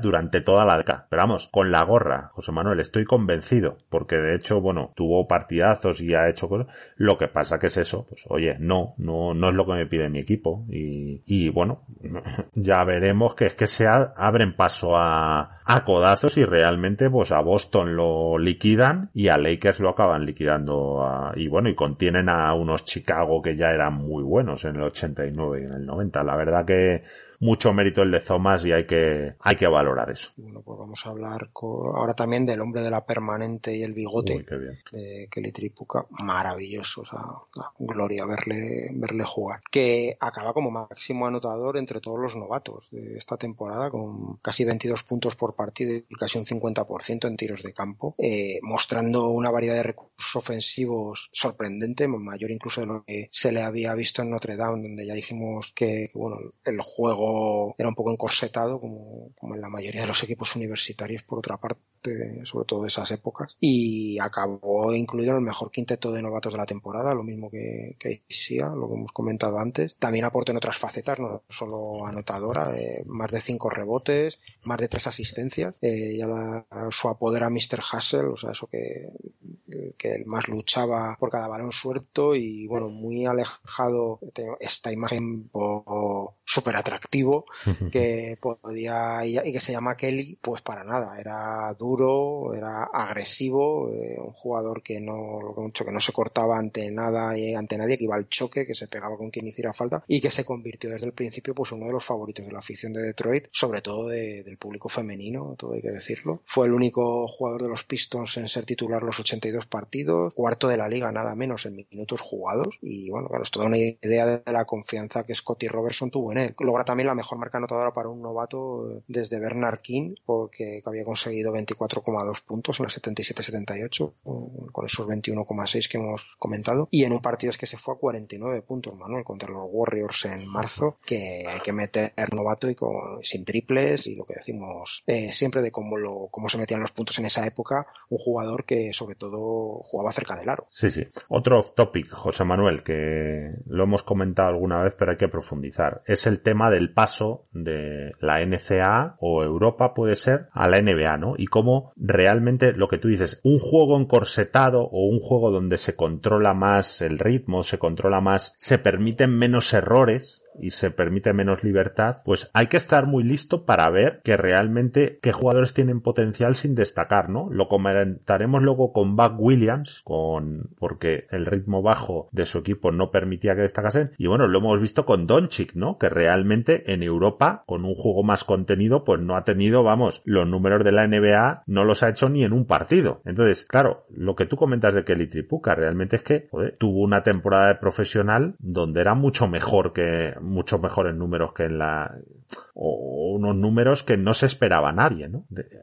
A este nivel. También es cierto que son 48 minutos, o sea, tú juegas 38, pero que muchas veces, José Manuel, lo que hablamos, lo que decíamos de Thomas, ¿no? No son los números absolutos, sino hurgarle un poco, ¿no? Y ver el por qué son esos números. Sí, sí, eso es, también ahí está el ojo de, eso de, de, quienes le seleccionan lo de ver el potencial, un poco también siguiendo con lo de la, el encorsetamiento de la liga universitaria, lo que decían de Dean Smith, ¿no? que era el único que conseguía dejar a Jordan por debajo los 20 puntos, Que, que, era Dean Smith ahí con el juego ese que tenía North Carolina en las cuatro esquinas, que ves algún partido y está Jordan ahí para pasar el balón, recibir, volver a pasarlo y estar ahí y dices, madre mía. Pero bueno. Eso, eso lo decía Phil Jackson, José Manuel, y sale en The Last Dance que sale el segundo entrenador de Dean Smith, que luego fue entrenador de North Carolina, no me acuerdo ahora del nombre, no sé, Williams, bueno, no recuerdo el nombre, pero vamos, decía que pusieron a Jordan de titular como freshman cuando llegó a debutar, y no por sus cualidades en ataque, José Manuel, sino porque vieron que en defensa era un monstruo, que, que realmente hacía unas cosas eh, espectaculares. Entonces sí, bueno, resumiendo, temporada de Kelly Tripuca, imperial, José Manuel, sexto de la liga en tiros libres por partido, 7,6, o sea, da una muestra, pues lo que tú has dicho, ¿no? De la pelea de este jugador. Eh, quinto mejor escolta en rebotes ofensivos, casi tres, claro, se metía ahí abajo. 3,4 pérdidas de balón, también tenía que mejorarlo. Y bueno, un rating ofensivo de 111 y defensivo de 110. Sus muchos minutos, pues evidentemente le ayudaron a producir, pero claro, hay que estar ahí y hay que hacerlo. Y hay que producir en esos minutos y estar ahí, pues claro, en 38 minutos le darían hasta en el cielo de la boca y más siendo rookie que ya sabemos que te pitan menos faltas. Hombre, si era capaz de mejorar esto y convertirse en un buen defensor, pues podríamos estar hablando, José Manuel, de una estrella de la liga. Sí, sí, totalmente. Vamos, y de, hecho era lo que apuntaba y este sí que era lo que hemos comentado. Una sorpresa porque se esperaba un jugador notable y la temporada, lo que has dicho,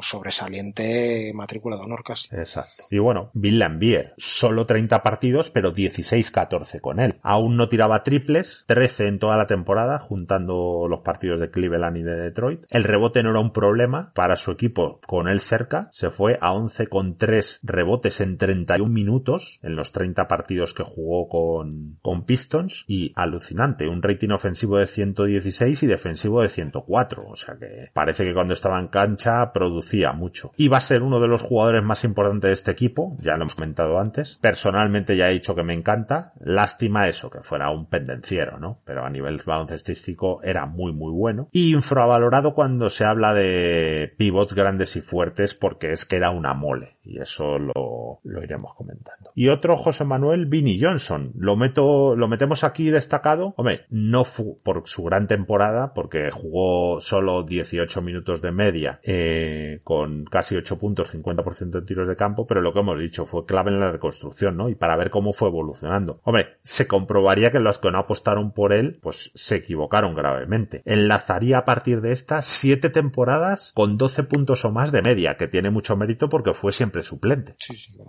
eso, microondas. Eso es. Que salía y enchufaba y con, o sea, y mejor director de juego de lo que parecía, que la verdad es que, eso que podía jugar tanto de uno como de dos con el cuerpo y la potencia que tenía y el dominio de balón y bueno, un jugador importantísimo en Detroit y en, la consecución de los anillos, desde luego. Hombre, es que esa tripleta, Aisia Thomas, Joe Dumars y de suplente Vinnie Johnson, yo no sé dónde se ve, José Manuel. No, no sé dónde hay otra tripleta en la historia de, de ese nivel. Porque es que, bueno, Thomas y Dumars eran la leche. Bueno, MVPs de las dos finales, ¿no? Dumars en una y Thomas en otra. Pero bueno, bien, bases escoltas. Pues Ron Lee fue el base suplente como se preveía. Thomas Long y Vinnie Johnson, pues debían ser la tripleta para la próxima temporada. Larry Wright, eh, libélula, jugó un solo partido con ellas y ya fue su último su último partido en la NBA antes de irse a Italia, que ya hemos dicho que ganó en el 84 con la Virtus de Roma la Copa Europa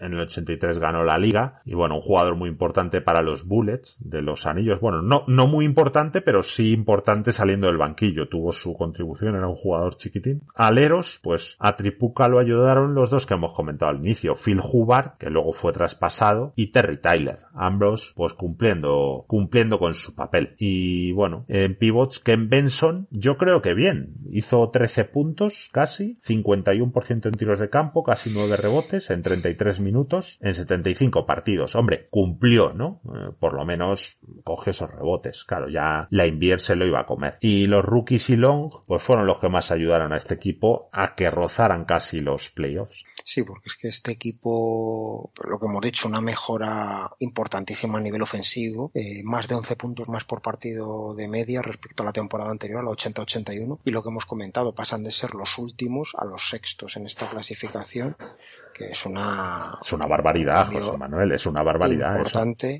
Es que fueron los peores. pues, claro por eso entonces y luego es que tienen más de siete puntos de mejora también en el rating ofensivo. Eh, ahí no es tan llamativo su ascenso en el ranking porque pasan de ser también habían sido los últimos el año anterior a decimos séptimos en este pero está clara la, evolución y el, el, vuelco a, nivel ofensivo que se produce en este equipo con la llegada de, de Thomas y Tripuca. Detroit a pesar de los datos que hemos dado de los dos rookies ya no era el equipo que más balones ah, bueno sí eso que no era el equipo que más balones robaba de la liga pero seguía siendo uno de los que más perdía por esos datos que hemos dicho de, la cantidad de balón que, tuvieron Thomas y Tripuca y los balones que, estos regalaban a los contrarios. Y bueno pues gracias a las penetraciones de Thomas y a su facilidad para sacar faltas por los Pistons pasan a ser el segundo equipo que más tiros libres lanzaba por partido y también lo que hemos comentado de Tripuca pues eso los dos rookies ahí aportando y bueno pues gran temporada a, a nivel ofensivo, bueno, sobre todo gran mejoría a nivel ofensivo de, de este equipo, ¿no? Hombre, es que ser el peor equipo ya a poquito que mejores y realmente es que más allá de la posición relativa, oye, realmente respecto a sí mismos, que bueno, había que mejorar, pero lo hacen muy muy bien. Eh, las pérdidas de balón, pues tenían que cortarlas ya, ¿no? Eh, es la peor manera de gastar una posesión. Además, eran muy buenos en el rebote ofensivo, segundos en rebotes ofensivos por partido y tercero ajustado por 100 posesiones. Eran los quintos en porcentaje o sea que ahí eran top. Buen inicio de la era Thomas en ataque, y bueno, eran el segundo equipo en ritmo de la liga, más de 104 posesiones por 48 minutos, por detrás de Denver, que eran 110 posesiones por 48 minutos, que esos ya jugaban a otra cosa, José Manuel. Desde luego. Y bueno, y a nivel defensivo, pues solo tres equipos permitieron más puntos que los Pistons a los rivales. Con el rating defensivo les colocaban en, el undécimo puesto de la liga, un poquito inferior al año anterior, unos dos puntos eh, por debajo de lo que habían conseguido, pero, pero bueno, viendo la mejoría a nivel ofensivo esto era admisible teniendo dos novatos de titulares y jugando muchísimos minutos en el equipo y, a Long también que ya hemos dicho que no destacaba precisamente por su faceta defensiva. Solo a cuatro equipos les anotaban con mejor porcentaje que a Detroit que bueno deja a los rivales en un 51% en tiros de campo. Y bueno a pesar de se puede hablar de mala defensa a nivel global eran el segundo equipo que más pérdidas provocaba a los rivales y el cuarto en porcentajes de balones que hacían perder a los contrarios. Así que bueno se veía que al menos intensidad había y a la hora de meter la mano. Sí, sí. Hombre, al jugar con tanto ritmo, evidentemente los errores eran mayores. Hombre, un décimos en rating defensivo era más que digno. Venían de ser los séptimos. Pero bueno, eh, proteger su aro era primordial y yo creo que en eso la Invier les podía ayudar más que en Benson. Era, Y bueno, no habían ganado tantos partidos desde la temporada 76-77, que fue la última en playoff. Eh, había mucho margen de mejora. Los dos rookies habían demostrado que eran muy buenos y ahora tenían que demostrar que podían mantener ese nivel y elevarlo. La temporada siguiente yo creo que ya no había excusas. José Manuel, no sé qué opinas tú para los playoffs. Ya tenían un nivel y, o sea, y tenían que, que corroborarlo. La verdad que grata sorpresa. Sí, al final el equipo eh, se había quedado en la última posición de las que no daban acceso a playoffs eh, eh, y se veía que claramente iban hacia arriba con, con esta temporada que parecía el inicio de algo serio y desde luego los playoffs tenían que ser el objetivo del año siguiente que ya hemos dicho que no iban a tener elecciones del draft y,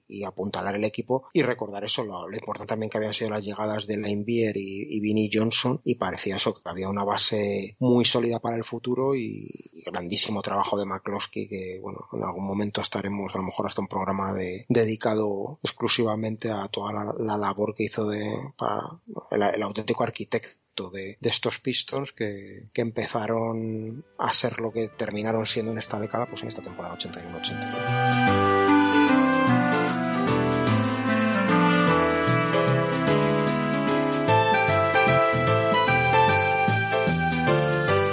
Seguimos con los Atlanta Hawks, Manuel, que venían de hacer en la 80-81 lo mismo que hemos dicho en el caso de los Pistons, no precisamente una gran temporada, 31 victorias, 51 derrotas, cuartos de la división central, octavos de la conferencia este. De, venían de ganar un equipo que estaba en, ascenso continuo los últimos, los cuatro años anteriores a, a este, venía de ganar 50 victorias en la 79-80 se esperaba dar un paso adelante en esa 80-81 y el batacazo fue absoluto, 19 victorias, 19 derrotas más. Eh, Hughie Brown, alabado por todo el mundo solo unos meses atrás, acabó siendo destituido cuando faltaban solo tres partidos para acabar la temporada regular, que estaba siendo un desastre. Fue sustituido por el entonces joven asistente Mike Fratello, que tenía 33 años, eh, de manera interina, para esos partidos y, bueno, el equipo hace aguas por todos los lados y claro, decir sobre que en estos Hawks dirigidos por Hubie Brown, que la defensa era tan importante, pues la baja del pivo titular Tri Rollins, 42 partidos por problemas en las rodillas,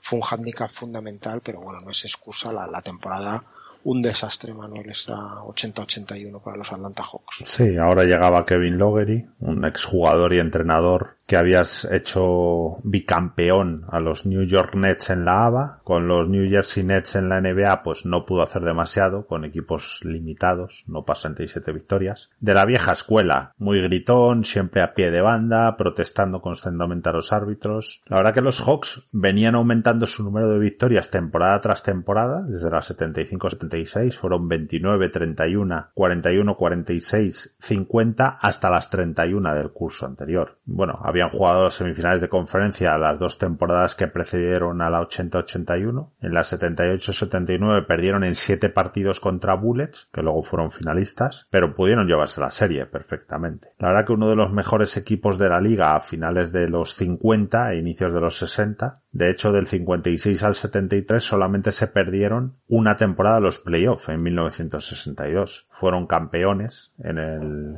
58, ganando a los Celtics. Y bueno, curioso cómo esa baja de Rollins que has mencionado, pues les pudo afectar. Pasaron de ser un equipo top en defensa a ser uno de los peores de la liga. La verdad que Rollins tampoco jugaba mucho, pero su impacto sí era muy grande. Bueno, tenían que volver a playoffs y mejorar esta temporada, la temporada que habían hecho sí o sí. Sí, porque, vamos, parecía que si un equipo que tampoco había cambiado tanto dos años antes estaba en 50 victorias, pues esperaba que este año remontaran el vuelo con el nuevo entrenador y con algunos cambios en este verano del 81, empezando por el draft. Eh, gracias a esas pocas victorias del año anterior habían tenido una elección alta y les había correspondido el número 4 y los draft, pues elegía, eh, los Hawks, perdón, elegían al Boot, un alero de 1,98 de altura, 87 kilos de peso, que bueno, que podía llegar hasta funcionar de escolta porque tenía bastante buena mano, eh, producto de los Tar Heels de North Carolina, de Dean Smith,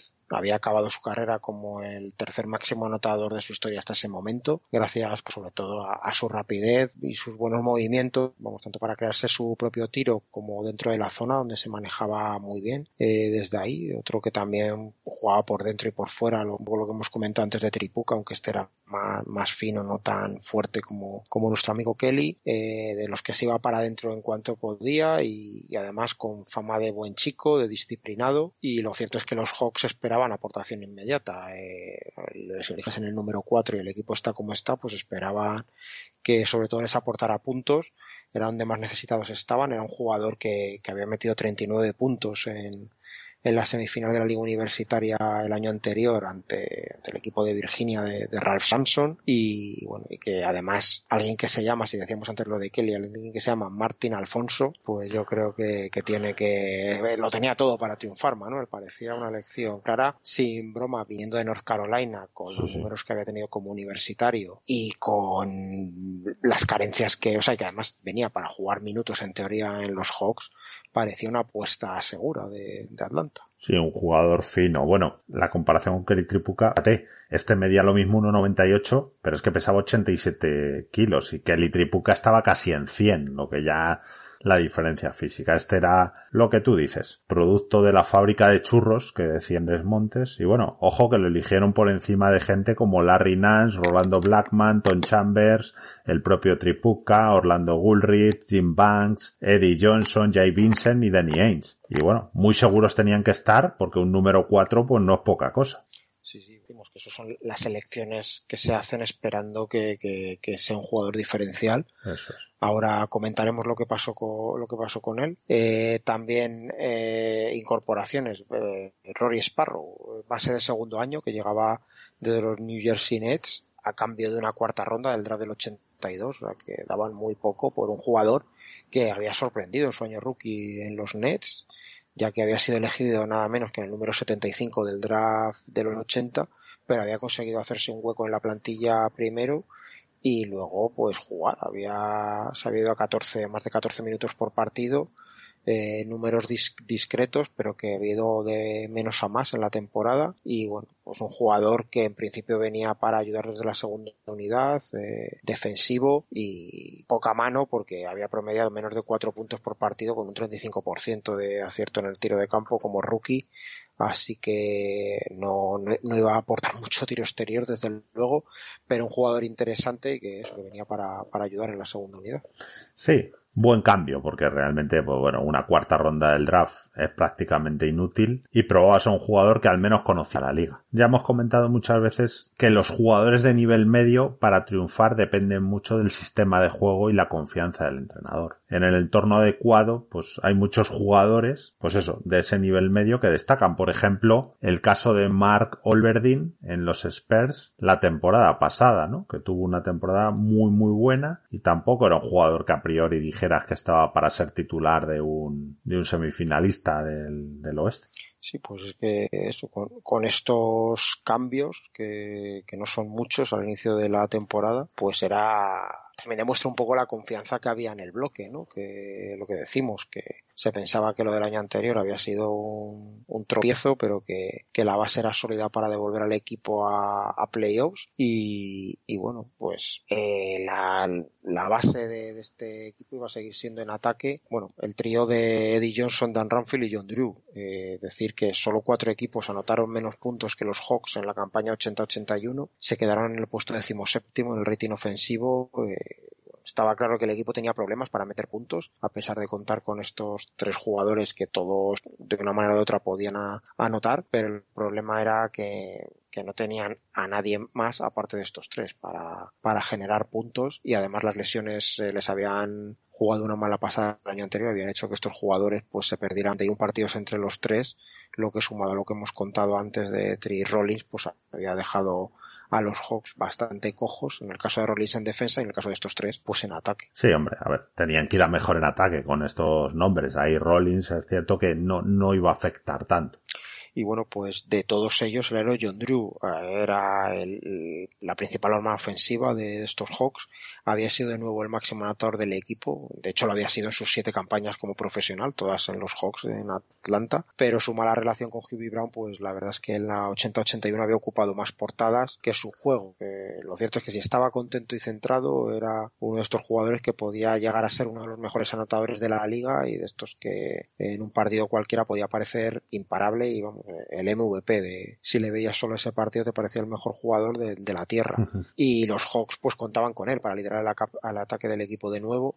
El problema era que cuando le llegaba el balón ya no lo soltaba, era un agujero negro. Como profesional, de hecho, nunca había promediado más de dos asistencias por partido, siendo un escolta alero, Manuel. O sea, que hablaba bien a las claras de cuál era su objetivo cuando le llegaba el balón. Sí, sí, además este jugador, eh, junto con Eddie Johnson, que no es el Eddie Johnson que hemos nombrado del draft, este era el Fast Eddie, un base muy rápido, pues eran dos jugadores que tenían serios problemas con las drogas. A ver, este John Drew, típico jugador con talento que no terminaba de impactar en la liga para mejorar a sus equipos, ¿no? Más números que rendimiento, tipo Larry Kinnon. Sí, sí, de ese tipo de más problemático, de, pues de que no, que tampoco era un elemento muy de los que querías tener en el vestuario precisamente.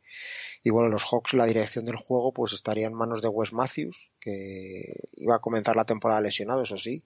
Era un jugador de segundo año que un rendimiento un poco errático, ¿no? En la primera temporada en la liga, en la que ya había militado en dos franquicias distintas, porque le habían elegido en el draft los Bullets por a mitad de temporada había llegado a Atlanta, jugador muy rápido y se pensaba de él que tenía un potencial enorme. En esos momentos pues hablaba de que no siempre tomaba las decisiones más acertadas y que de, los, de esos que estaba por ver cuál era su verdadero lugar en la liga porque tan probable era que fuera una estrella como que, que acabara jugando en Europa.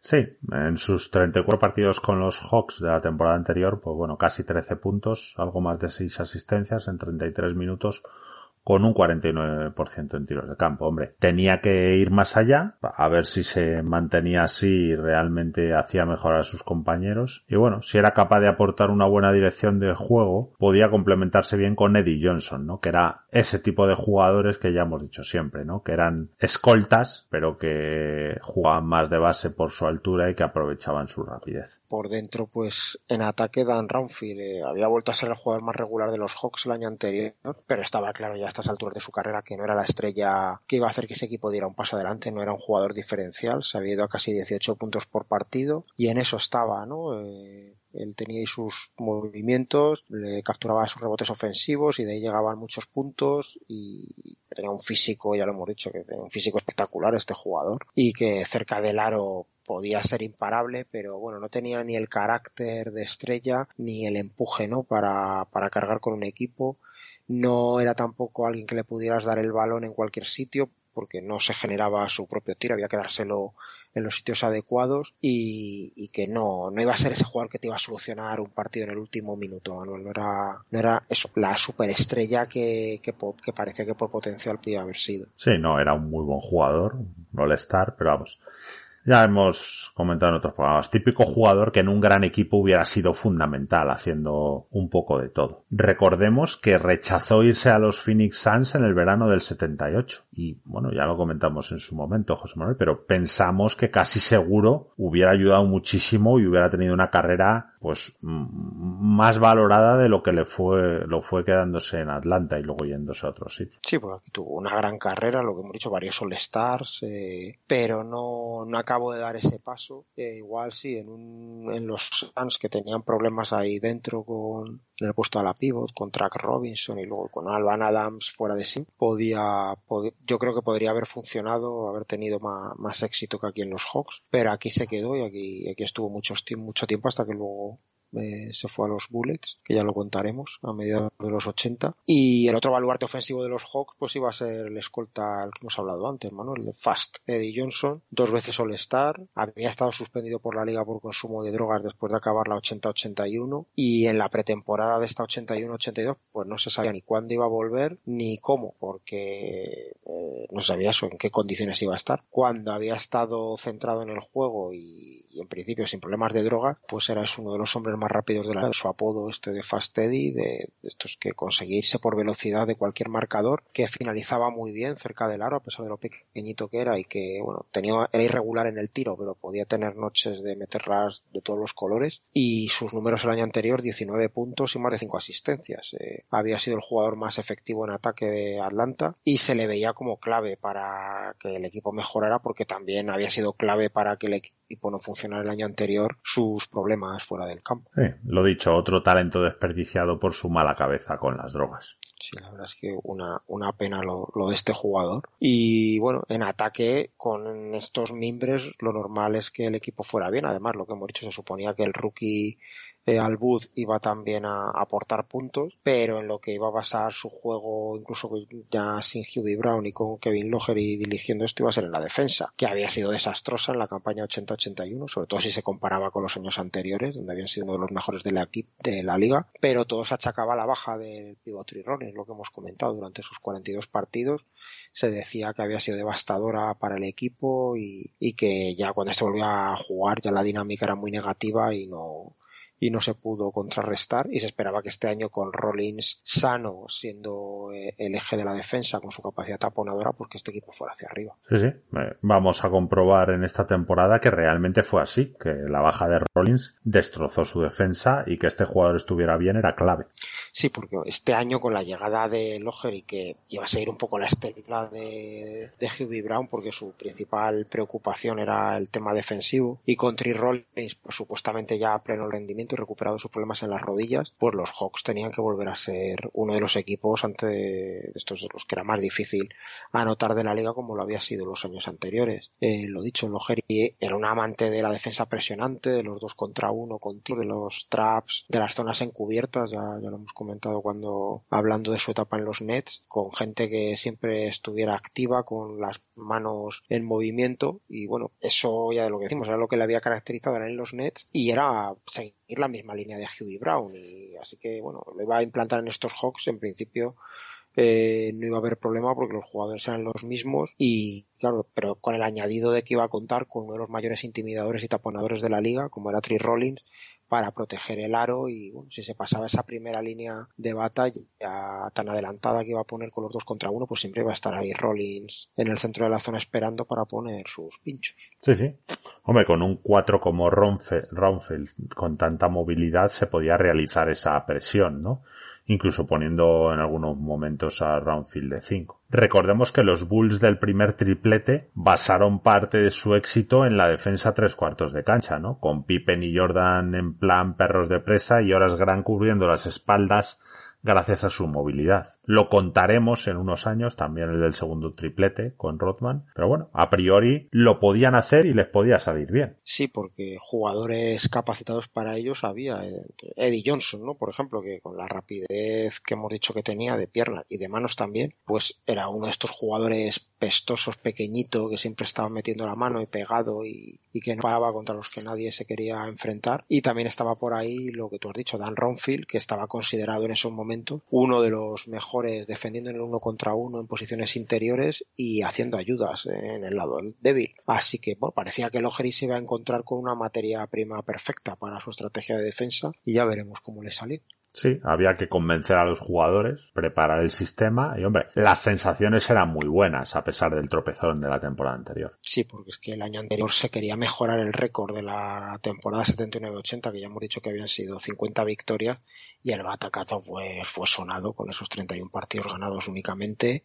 Se había despedido, ya lo hemos dicho antes, idolatrado en la ciudad a Hughie Brown y en la franquicia y la sensación de que el proyecto de los Hawks había perdido el norte. Era con lo que se acabó la campaña 80-81, eh, pero claro, eh, el tema de Tree Rollins había sido fundamental, esa baja en los 42 partidos, un equipo tan defensivo como era Atlanta, pues perder a, uno de los mejores pivots en esa parte de la liga y que además era el elemento principal que, permitía eso, el que hubiera una presión constante que también hacía el equipo con Hughie Brown, pues les había machacado, pero con Rollins de vuelta y, lo que hemos dicho aparentemente sano, más la presencia de Dan Ronfield, que era otro jugador mm, más reconocido por su defensa incluso que por su ataque. Y el aire fresco que se suponía que iba a traer Kevin y no lo de siempre que llega nuevo entrenador los jugadores eh, intentan ganarse el puesto. Pues lo normal era que Atlanta estuviera de nuevo en la lucha por los playoffs. Eh, se esperaba también que John Drew mejorara aún más su rendimiento tras la marcha de Hughie Brown. Y bueno aunque había que ver si, si congeniaba o no con Logery que también tenía un carácter explosivo. Y si se integraba más en el equipo y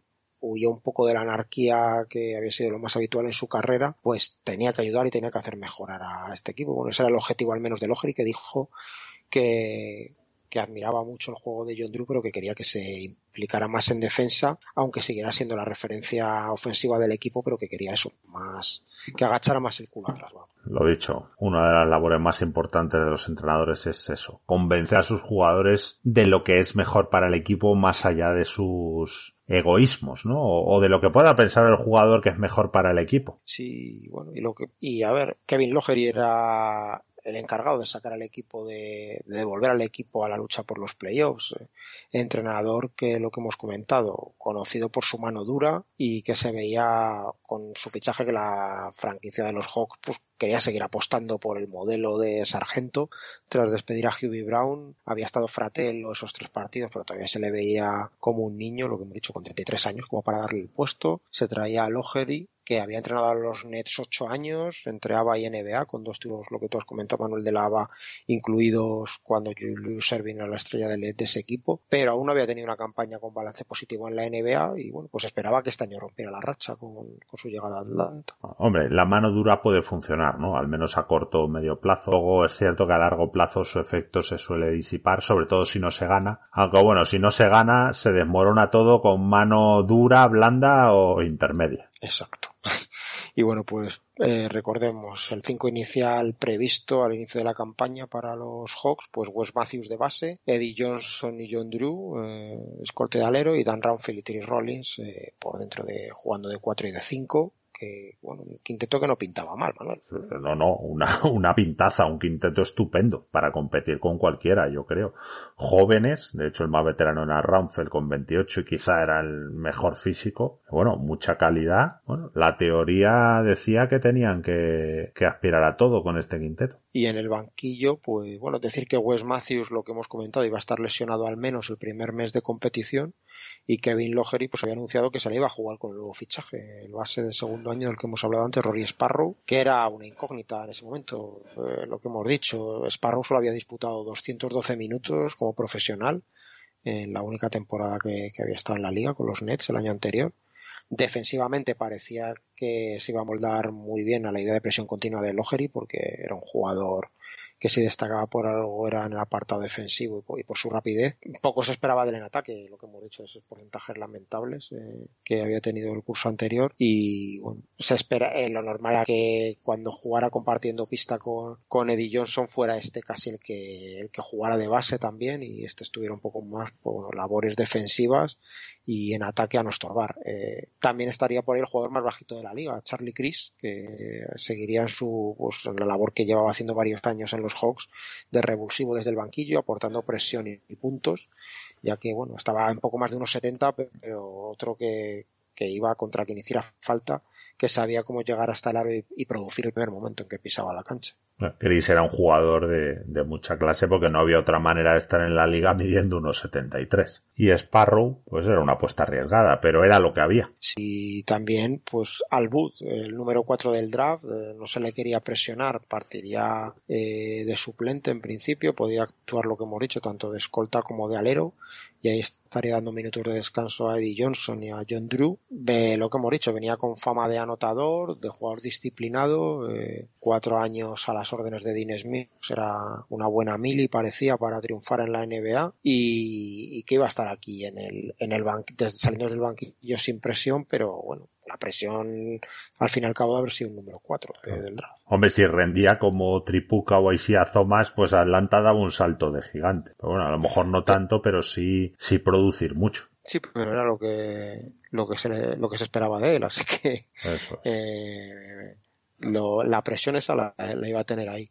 Y luego por dentro, pues Steve Steve House, pues seguiría siendo el principal relevo interior en los puestos de 4 y de 5 un jugador que se había ganado el sueldo toda su carrera a base de trabajo, de, tenacidad y que jugaba ya su séptima temporada en los Hawks y, con buenos números ¿eh? el año anterior, saliendo del banquillo 12 puntos y casi 8 rebotes que, que hablaban ahí de su valía en el equipo, aunque lo cierto es que tenía aspecto total de oficinista con el pelo canoso, eh, mucho pelo, pero canoso desde los veintipocos años y bueno, un, zurdo que, tenía y su manita, bueno.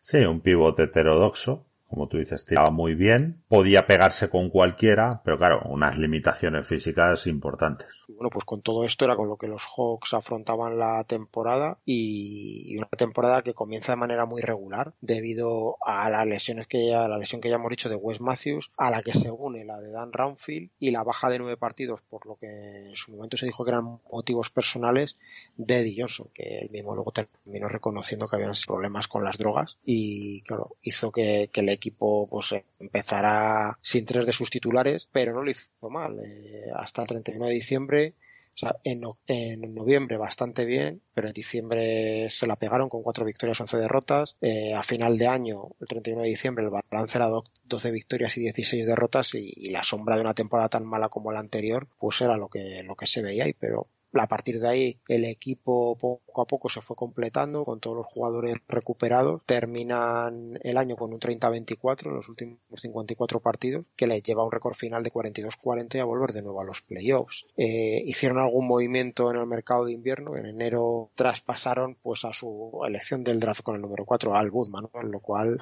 indica cuál había sido el resultado del jugador. Que tres meses le dieron y, pensaron que era prescindible. Y le mandan a él y a Charlie Chris, al, este suplente pequeñito que hemos dicho antes, a los San Diego Clippers, a, cambio de Freeman Williams. Ya hablamos mucho de él en su momento, eh, una máquina anotadora, una escolta de 25 años, 1.93, que, que venía de meter 10, más de 19 puntos por partido la temporada anterior con los Clippers, saliendo desde el banquillo y, bueno, en cuanto a talento, uno de los mejores escoltas jóvenes de la liga en cuanto a talento ofensivo. Pero lo cierto es que no había encajado con Paul Silas en San Diego por, su indisciplina táctica, su anarquía. Y bueno, lo cierto es que se decía que tenía bastante poco conocimiento del juego, pero claro, un enchufador histórico, eh, problemas de ego también, de las correcciones, jugador difícil para cualquier entrenador. Y bueno, cómo iba a funcionar con un sargento de hierro como Kevin y estaba por ver, pero si funcionaba parecía que era una gran, una, una gran adición, ¿no? Para el, ataque de los Hawks que se sabía que estaba limitado, pues un tío que salía y que te las metía de todos los colores como este podía ser interesante. Sí, en 37 partidos esta temporada llevaba casi 17 puntos en 22 minutos, con un 48% de tiro efectivo, que ya decimos que respecto al tiro de campo, mm, la diferencia es que mide que los triples, tiene en cuenta que los triples pues van en 3 puntos. Era un microondas, o al menos lo había sido hasta entonces. No obstante, pues, dar un número 4 del draft, José Manuel, es que es mucha chicha y solo te llevas un jugador. Entonces, no sé. Un jugador suplente. Claro, claro, pero bueno. Eh, ambos jugadores, eh, Al Wood y Charlie Chris, rindieron mejor en San Diego que en Atlanta. Y bueno, Al Wood tuvo cuatro temporadas más coras y Freeman Williams dejó de ser jugador tras el traspaso, literalmente, con lo cual, pues, fue una cagada. Sí, tanto la elección inicial como luego gastarla con los jugadores que tú has mencionado que estaban disponibles todavía y luego pues este traspaso que, que, que ya Freeman Williams, lo que decimos en, en nada desapareció de la liga directamente a pesar de, de, sus números anotadores. Bueno, en total esta temporada los Hawks 140 partidos por lesión. Hubo otras causas, vamos, por eso que hemos dicho de esos motivos personales de D. Johnson, pero se pierden los jugadores importantes de Atlanta 140 partidos y claro, esto al final le da todavía más mérito al resultado conseguido viendo dónde venía el año anterior. Así que gran trabajo de Kevin Logery que sacó el máximo partido una plantilla ya limitada de por sí, pero que encima estuvo tan atacada por las lesiones. Y lo que tú has dicho, yo también lo veo, ¿no? Sorprendente que se rindieran tan pronto con el número 4 del draft, con Alwood. Lo cierto es que los cuatro meses que estuvo en el equipo no dio muestras de, de ser ni mucho menos la estrella que se preveía cuando se la había visto en North Carolina, ni la que los Hawks esperaban. Mm, pero bueno, el que le sustituyó lo que tú has dicho, bueno, el Freeman Williams, eh, chocó desde el primer día con Javier Logery, como no, y solo jugó 189 minutos en 23 partidos y con un rendimiento lamentable porque solo anotó el 38% de sus tiros, así que lo que tú has hecho, un, desperdicio todo el movimiento, desde la elección del draft hasta el traspaso. Sí, bueno, hablando del equipo, hombre, Rollins, Trey Rollins solamente se perdió dos partidos, pero claro, Drew 12, Eddie Johnson 14, Ramfeld 21. Y de los secundarios, Hoss 33 y Matthews 35. Joder, lo que tú dices, pues vas sumando y son muchas bajas. De hecho, en diciembre y febrero acumularon 19 derrotas, con enero 7-6. Pero bueno, se recuperaron, el mejor mes fue marzo 12-5, contra equipos de playoff 18-23, contra otros 24-17. Bueno, pero por ejemplo contra Boston 1-5, aunque contra 76ers y Bucks 6-6, 50% contra ambos. Hombre, parecía que un equipo, que el equipo sí estaba a tope, José Manuel, que podía competir con cualquiera, ¿no? Sí, sí, sí, además que lo que hemos dicho con la, este tipo de defensa que tenían y bueno, teniendo sus opciones en ataque sin tener una superestrella, pero sí varios jugadores que podían anotar, yo este desde luego el equipo con el que no querría enfrentarme tampoco nunca. Sí, hombre, la temporada había estado al nivel de las expectativas que habíamos dicho. Sin las lesiones, pues se podían haber acercado a 50 victorias, ¿no? A priori, lo que tú dices, un equipo peligroso de cara a playoffs. Y lo de Freeman Williams, pero ¿qué pasa? ¿Que Logery no, no lo conocía? O sea, como para dar tu número 4 del draft por este y encima no, no le hacer jugar. Y bueno, no sé si se lo impusieron, si tuvo el, algo en la decisión. Lo que tengo claro es que yo creo que hay, es mejor tener paciencia con Al Wood que traerte a este que es un tiro al aire, José Manuel. Es que te puede salir bien malo, regular, pero que no hay, pues, o sea, tampoco es que diga, joder, hay alta probabilidad de que te salga bien. Al revés, yo diría, hay alta probabilidad de que te salga mal por el tipo de jugador tan anárquico que es, ¿no? Sí, que además eh, el equipo con lesionados, eh, cuatro meses un rookie. Es verdad que luego se vio lo que tú has dicho, que estuvo cuatro temporadas en la liga y, ya está. O sea que no se equivocaron mucho en que no iba a tener un gran futuro como profesional, pero hasta por vergüenza, ¿no? Un número cuatro del draft lo aguantas dos, tres temporadas, ¿no? A ver qué pasa, por si hay algo que se te escapa, pues hacer como un plan de mejora continua, a ver si te puede aportar algo. Así que, bueno, yo esto de, lo que hemos comentado antes de Wes Matthews, ¿no? Esto de rookies que a mitad de temporada se les traspasa, yo siempre eh,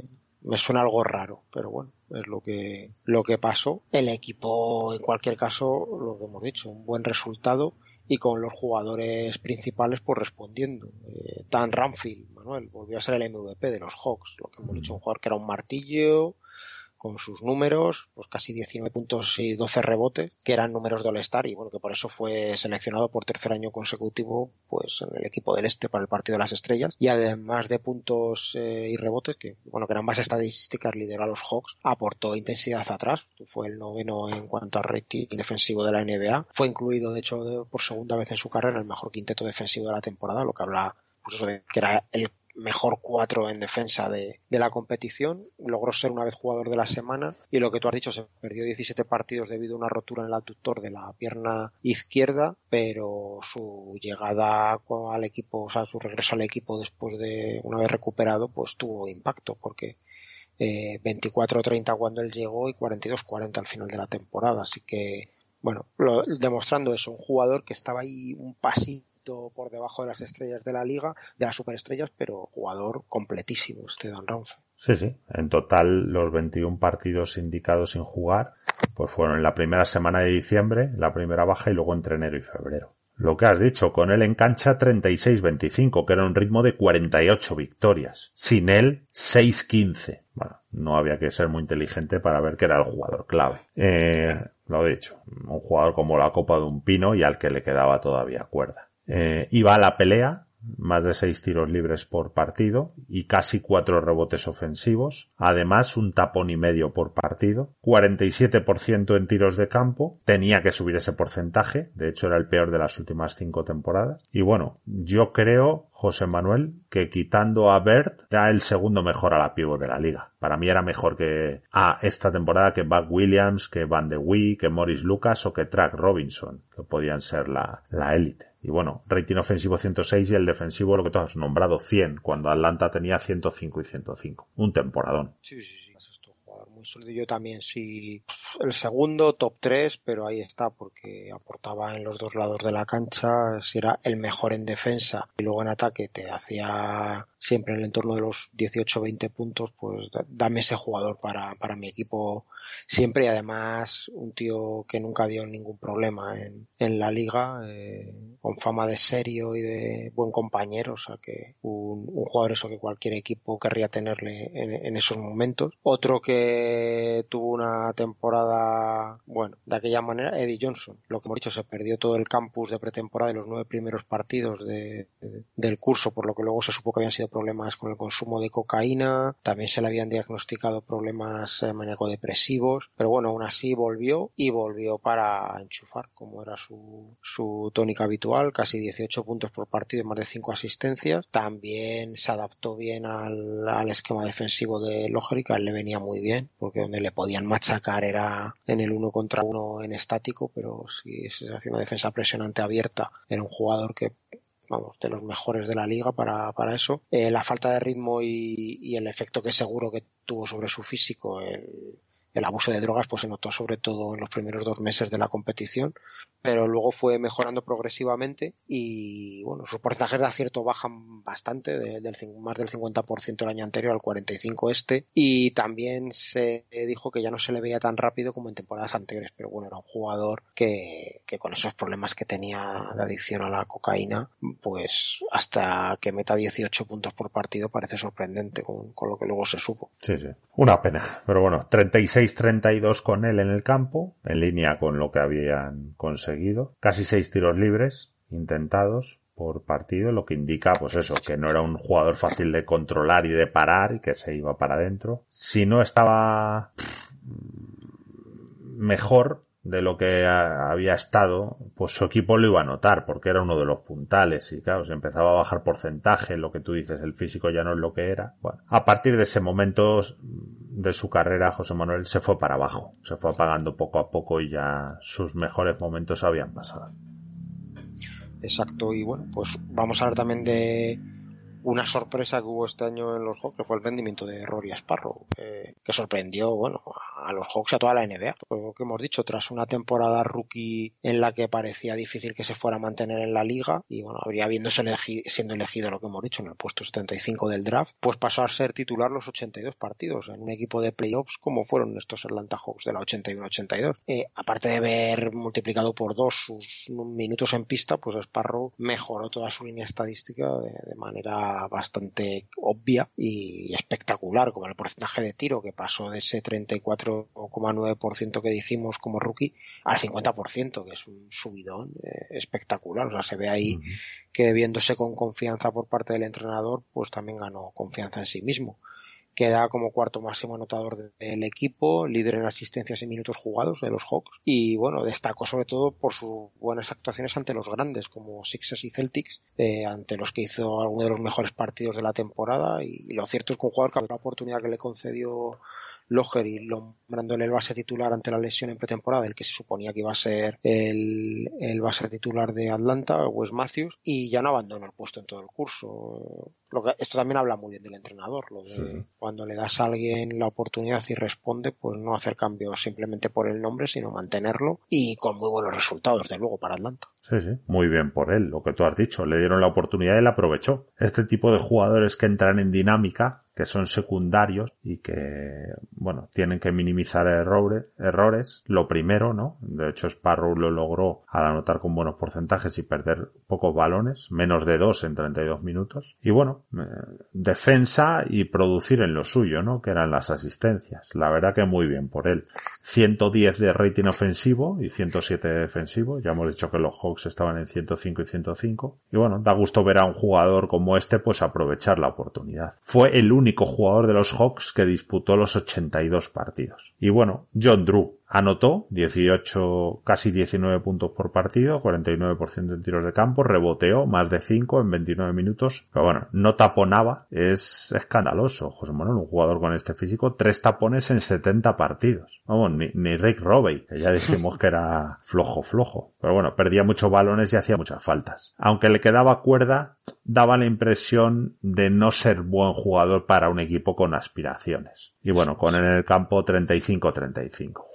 Hay que decir que, bueno, hombre, está bien su temporada, 19 hay que meterlos y con un 49%. Pero bueno, se esperaba más de este jugador. Y Tri Rollins, pues en estadísticas defensivas, que no lo recogen todo, como hemos dicho, pero bueno, son indicativo, y más si ves jugar a Tri Rollins, donde si veías que es que era, pues eso, un árbol, pues era de los mejores de la liga, tanto en convencionales como en avanzadas. Casi tres tapones eh, por partido, segundo en la liga, también en porcentaje de tapones. Ataque anotaba poco, pero bien, 58% en tiros de campo, top 4 de la liga. De los jugadores con menos uso en la liga, es decir, tiraba poco y perdía pocos balones. Pocas jugadas terminaban en él, evidentemente. Tú fíjate, rating ofensivo 115 y defensivo 98. O sea, la, la superélite de la liga. De lo mejor en ambos, sobre todo en el defensivo. Y bueno, un jugador que no iba a aportar casi nada en ataque, pero que no iba a cometer errores, por lo menos, y que en defensa era de lo de la competición. Bueno, no podía jugar más, evidentemente, porque jugaba 26 minutos porque tenía unos problemas de rodillas ya importantes. Y nada, pues bases y escoltas, ya hemos dicho. Que Sparrow y Eddie Johnson monopolizaron los minutos, el resto de jugadores aportaron en distintas facetas, Mike Glenn, Matthews, eh, aunque ambos no llegaron ni a 50 partidos, ni a 18 minutos de media, en eso se quedaron 17 y 18. Eh, de aleros, John Drew y Ramfeld, pues se vieron ayudados por Stocks, con 9 puntos y 48% en tiros de campo, casi 7 rebotes en 27 minutos, pero solo pudo jugar 49 partidos, y un sorprendente Rudy Que en 79 partidos, 19 minutos por partido, y bueno, había sido un, aportó 7 puntos de media, había sido el 53, la elección 53 del draft. Y de pivots, pues ayudó a Tree Rollins, Tom, Tom Macmillan, que hizo casi 10 puntos, 51% en tiros de campo y 4,6 rebotes en 25 minutos. Todo lo contrario que Rollins, ¿no? Era un jugador más ofensivo. La verdad que muchos jugadores rindiendo a, bueno, a buen nivel. Y bueno, si Du y John Drew y Eddie Johnson hubieran estado mejor, pues quizás se hubieran ido a 50 victorias, o lo que hemos dicho, ¿no, José Manuel? Lo de las lesiones. Sí,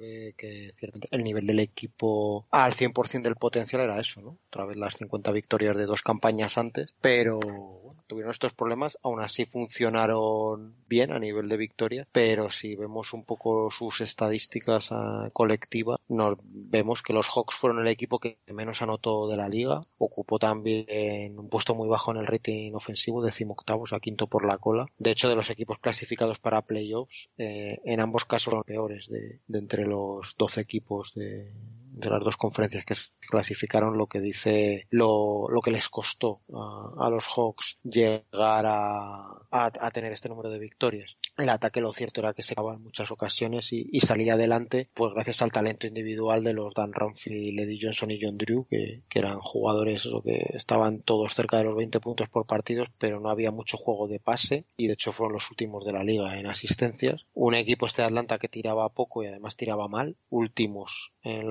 lanzamientos convertidos y penúltimo en intentados de la liga. Eh, y bueno, no es que tampoco seleccionaran mucho el lanzamiento porque tiraban poco. En tiros libres sí que acaban arriba, tanto en número como en porcentaje. Lo del tema de la anotación era más que preocupante para un equipo que, entraba en playoffs.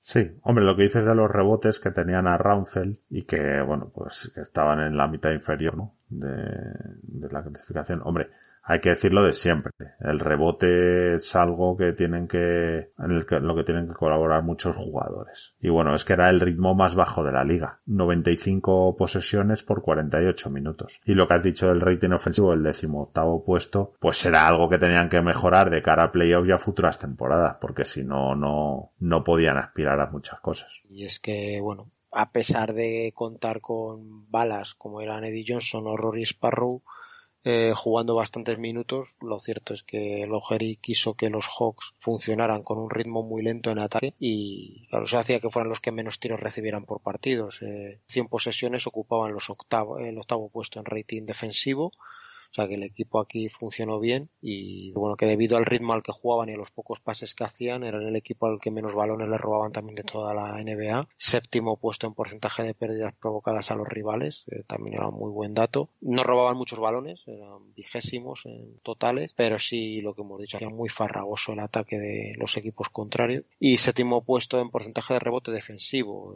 El número total de rebotes no era bueno porque en sus partidos había pocos tiros y por tanto pocos fallos y pocos rebotes disponibles, pero en estadística avanzada se veía esto que los Hawks eran, bueno, se puede decir que eran sólidos en ese apartado, con sobre todo con Roundfield y con Tri Rollins ahí, más el apoyo desde el banco de, Steve Hawks. Sí, bueno, lo dicho, un buen equipo defensivo que se vio beneficiado por, por lo que hemos dicho, que Tri Rollins estuvo sano todo el año. Evidentemente, todo el equipo colaboró, pero él era uno de los mejores. Para llegar a la superélite, pues debían ser un poco mejores en este apartado. No o sea, en el ofensivo mucho mejores y aquí mejorar. Uy, la moto.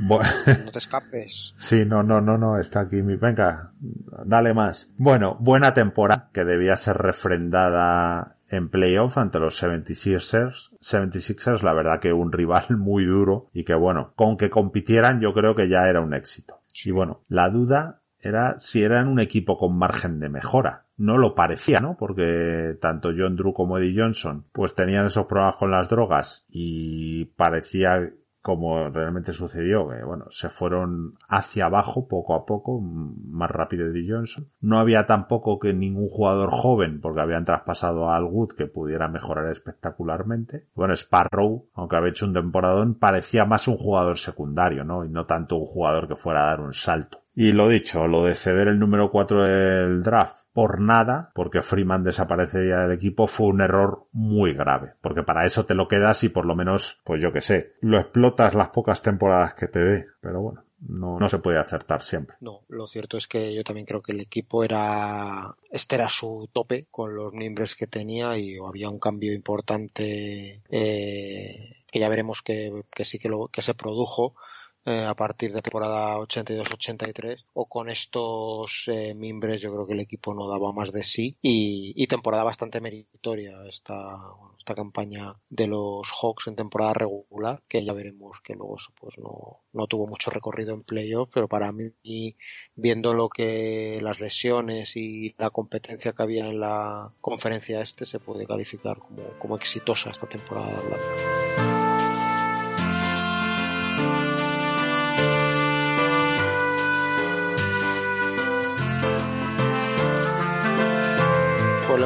Repaso a la temporada regular de los Pistons y de los Hawks en esta campaña 81-82. Dos equipos, lo que hemos comentado, que venían de muy malas temporadas eh, en, en la 80-81 y que aquí pues mejoraron uno que se veía que tenía un futuro impresionante como eran los Pistons y otro pues con un poquito menos de recorrido como Atlanta, pero que, en cualquier caso, dos equipos con muy buenas temporadas, como hemos comentado, Manuel. Sí, sí, yo creo que sí. Eh. Bueno, uno Detroit que no sé si diría que fue una sorpresa, pero vamos, desde luego salió del pozo y lo hizo muy bien. Y otro Atlanta que, como hemos comentado, volvió a la senda que nunca debió abandonar. Ya veremos, José Manuel, bueno, Detroit fue escalando poco a poco hasta ser el mejor equipo de la liga y ya hemos dicho cambiar la liga. O sea, los 90 son hijos de los Pistons.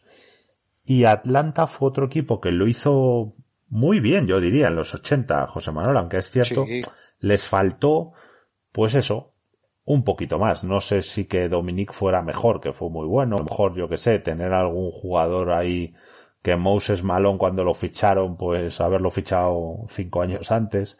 Pero bueno, oye, dieron guerra y fueron un equipo aparte a nivel de espectáculo. Hay que decir que Atlanta, los duelos Atlanta-Chicago, por lo menos aquí en España, tuvieron mucha repercusión, ¿no? Esos duelos de temporada regular. Sí, bueno, y esa serie del 88 Celtics Hawks de siete partidos, una de las mejores también de, de la década de los 70 que bueno, si hubieran ganado y hubieran sido yo los que hubieran pasado a la final de conferencia, pues quién sabe, ¿no? Que, hubiera pasado y siempre se quedaron ahí un, un, pasito por debajo de las expectativas esos equipos de la segunda mitad de los 80 de Atlanta, pero que a todos nos gustaban. Eh, con Doc Rivers, eh, Kevin Willis, eh, todos estos y un equipo que caía bastante simpático y que además con los matazos de Dominic pues a todos los críos nos, nos encantaba. Eh, pero bueno, ya hablaremos de eso cuando toque. Eh, vamos un poco con temas redes sociales, Manuel. En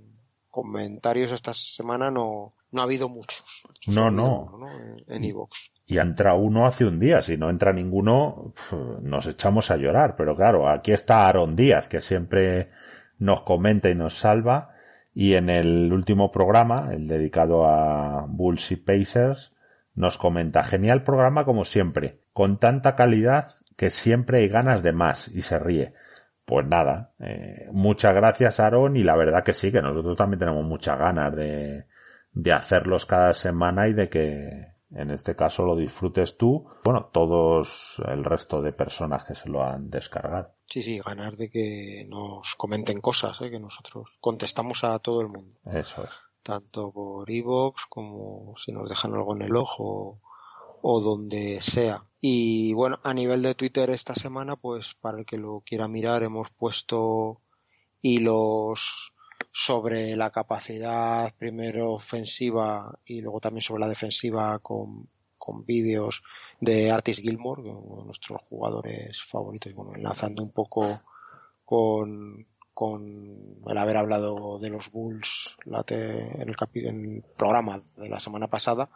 Y también hemos puesto hilos pues de George McGuinness eh, hablando un poco de después de haber dicho en el programa lo lamentable que estuvo en esta campaña 81-82 donde los Pacers le, le invitaron directamente antes de empezar a que se retirara y él estuvo ahí cobrando, promediando menos de cuatro puntos y cuatro rebotes por partido, pues que seis años antes había tenido una temporada impresionante que, bueno, tan impresionante que es el único jugador de la historia que ha tenido mejores números en una única temporada que de los que ha tenido Janis en esta temporada 2019-2020, porque es que lo McGuinness hizo más puntos, promedió más puntos, más rebotes y más asistencias que, que nuestro amigo el griego se fue en la 74-75 a casi 30 puntos, más de 14 rebotes, más de 6 asistencias y casi 3 robos, que es una barbaridad, bueno, tan barbaridad que eso que, que nadie más ha hecho tantos puntos, tantos rebotes y tantas asistencias en, una misma temporada a la vez. Y también pues eso para poner algún vídeo con sus acciones por el tiro tan peculiar que tenía McGuinness con una sola mano pero que enchufaba también hasta triples tirando así de esa manera tan tan peculiar. Y pusimos en otro hilo pues para hablar un poco de Don Busi pues otro de estos jugadores que no es muy recordado y bastante infravalorado, pero que lo que comentamos, dos veces máximo asistente de, bueno, una vez en la ABA, otra vez en la, en la NBA, lo mismo en robos, un año mejor ladrón en la ABA y el año siguiente mejor ladrón en la NBA, dos veces All-Star, una vez en cada liga, y que es un jugador que muy poca gente se acuerda de él, pero que tuvo una carrera muy importante y un mito en lo que decíamos ahí en el estado de Indiana porque jugó ahí en el instituto en la universidad de Evansville porque está ahí en el estado de Indiana y luego casi toda su carrera en los Pacers tanto en la ABA como, como en la NBA sí sí hombre las imágenes de Artis Gilmore taponando son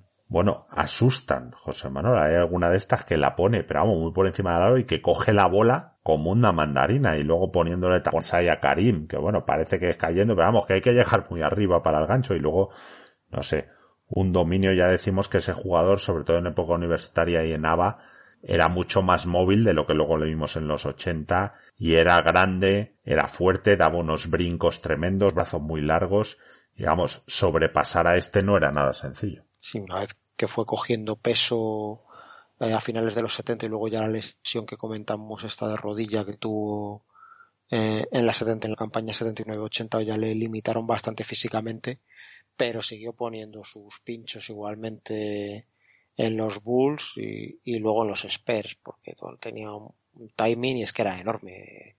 Al final era 2.18 de los de verdad porque alguna foto al lado de Karim que parece más alto que él y a los dos les daban 2.18 igual era por el pelazo afro que tenía la mayor parte de su carrera y que admiramos profundamente. Pero vamos pues un jugadorazo que nunca se le mete en el top bueno top 15 yo creo que sí que se le mete no de pivots históricos y se hace una lista pero que no casi nunca le vemos en el top 10 y oye ¿por qué no, por lo menos, argumentos podría haber para meterle ahí si se hace una lista de los 10 mejores pibos de la historia? Y si no, pues entre los 15 yo creo que sí que está. Yo creo que sí, José Manuel. Vamos, por, números y por tan en ataque como en defensa, es verdad que al final lo de siempre, los jugadores que han tenido eh, parte de su carrera en la ABA están un poquito infravalorados. Sí. Pero, pero bueno, eh, al final. Hay que hacerlo, ¿no? Eh, Claro, sí, porque entonces yo el otro día vi un, un argumento también, ¿no? Que decía que sí, que entonces tampoco se deberían valorar los de la NBA, porque ninguno de los dos estaba con toda la toda la competencia que podría tener, ¿no?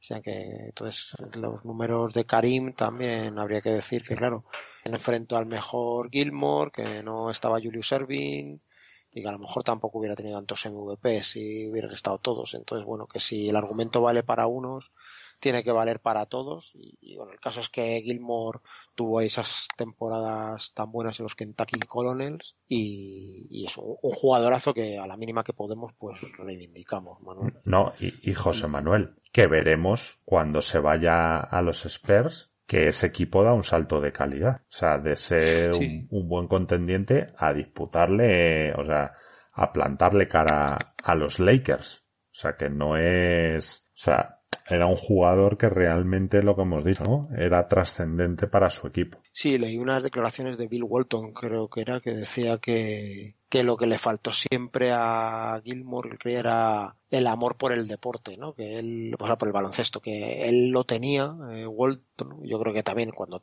has, has tirado tanto tiempo sin poder jugar, se acrecienta, ¿no? Sabiendo que no puedes por estar lesionado, pero que él como que tenía la sensación de que a Gilmore realmente el baloncesto no le gustaba, sino, bueno, era alto, eh, nació en un ambiente, en una familia más que pobre, vamos, paupérrima, y, y, bueno, pues le dijeron de jugar, se le daba bien, pero que no tenía esa pasión por el juego, ¿no? Y que, pues que por eso no era un jugador agresivo, era tímido, y que no, le sacó todo el partido que hubiera podido al potencial que tenía tanto físico como, como técnico y que quizá por eso también pues no transmitía mucho en la cancha y tampoco se le ha reconocido tanto pero pero vamos lo dicho un, jugadorazo este este Gilmore de A-Train o Rigor, Rigor Artis como también nos gusta a nosotros llamarle y bueno, ¿dónde se pueden poner eh, eh, en contacto con nosotros? Quien quiera hacerlo. Sí, ya decimos siempre, en Facebook tenemos un grupo, baloncesto, fácil de buscar. En YouTube también el canal era baloncesto. En Twitter, arroba era baloncesto y el correo electrógeno era baloncesto arroba gmail.com. Perfecto, bueno, hemos llegado al final de este programa. Un saludo para todos y nos encontramos por aquí la próxima semana. Fuerza y honor.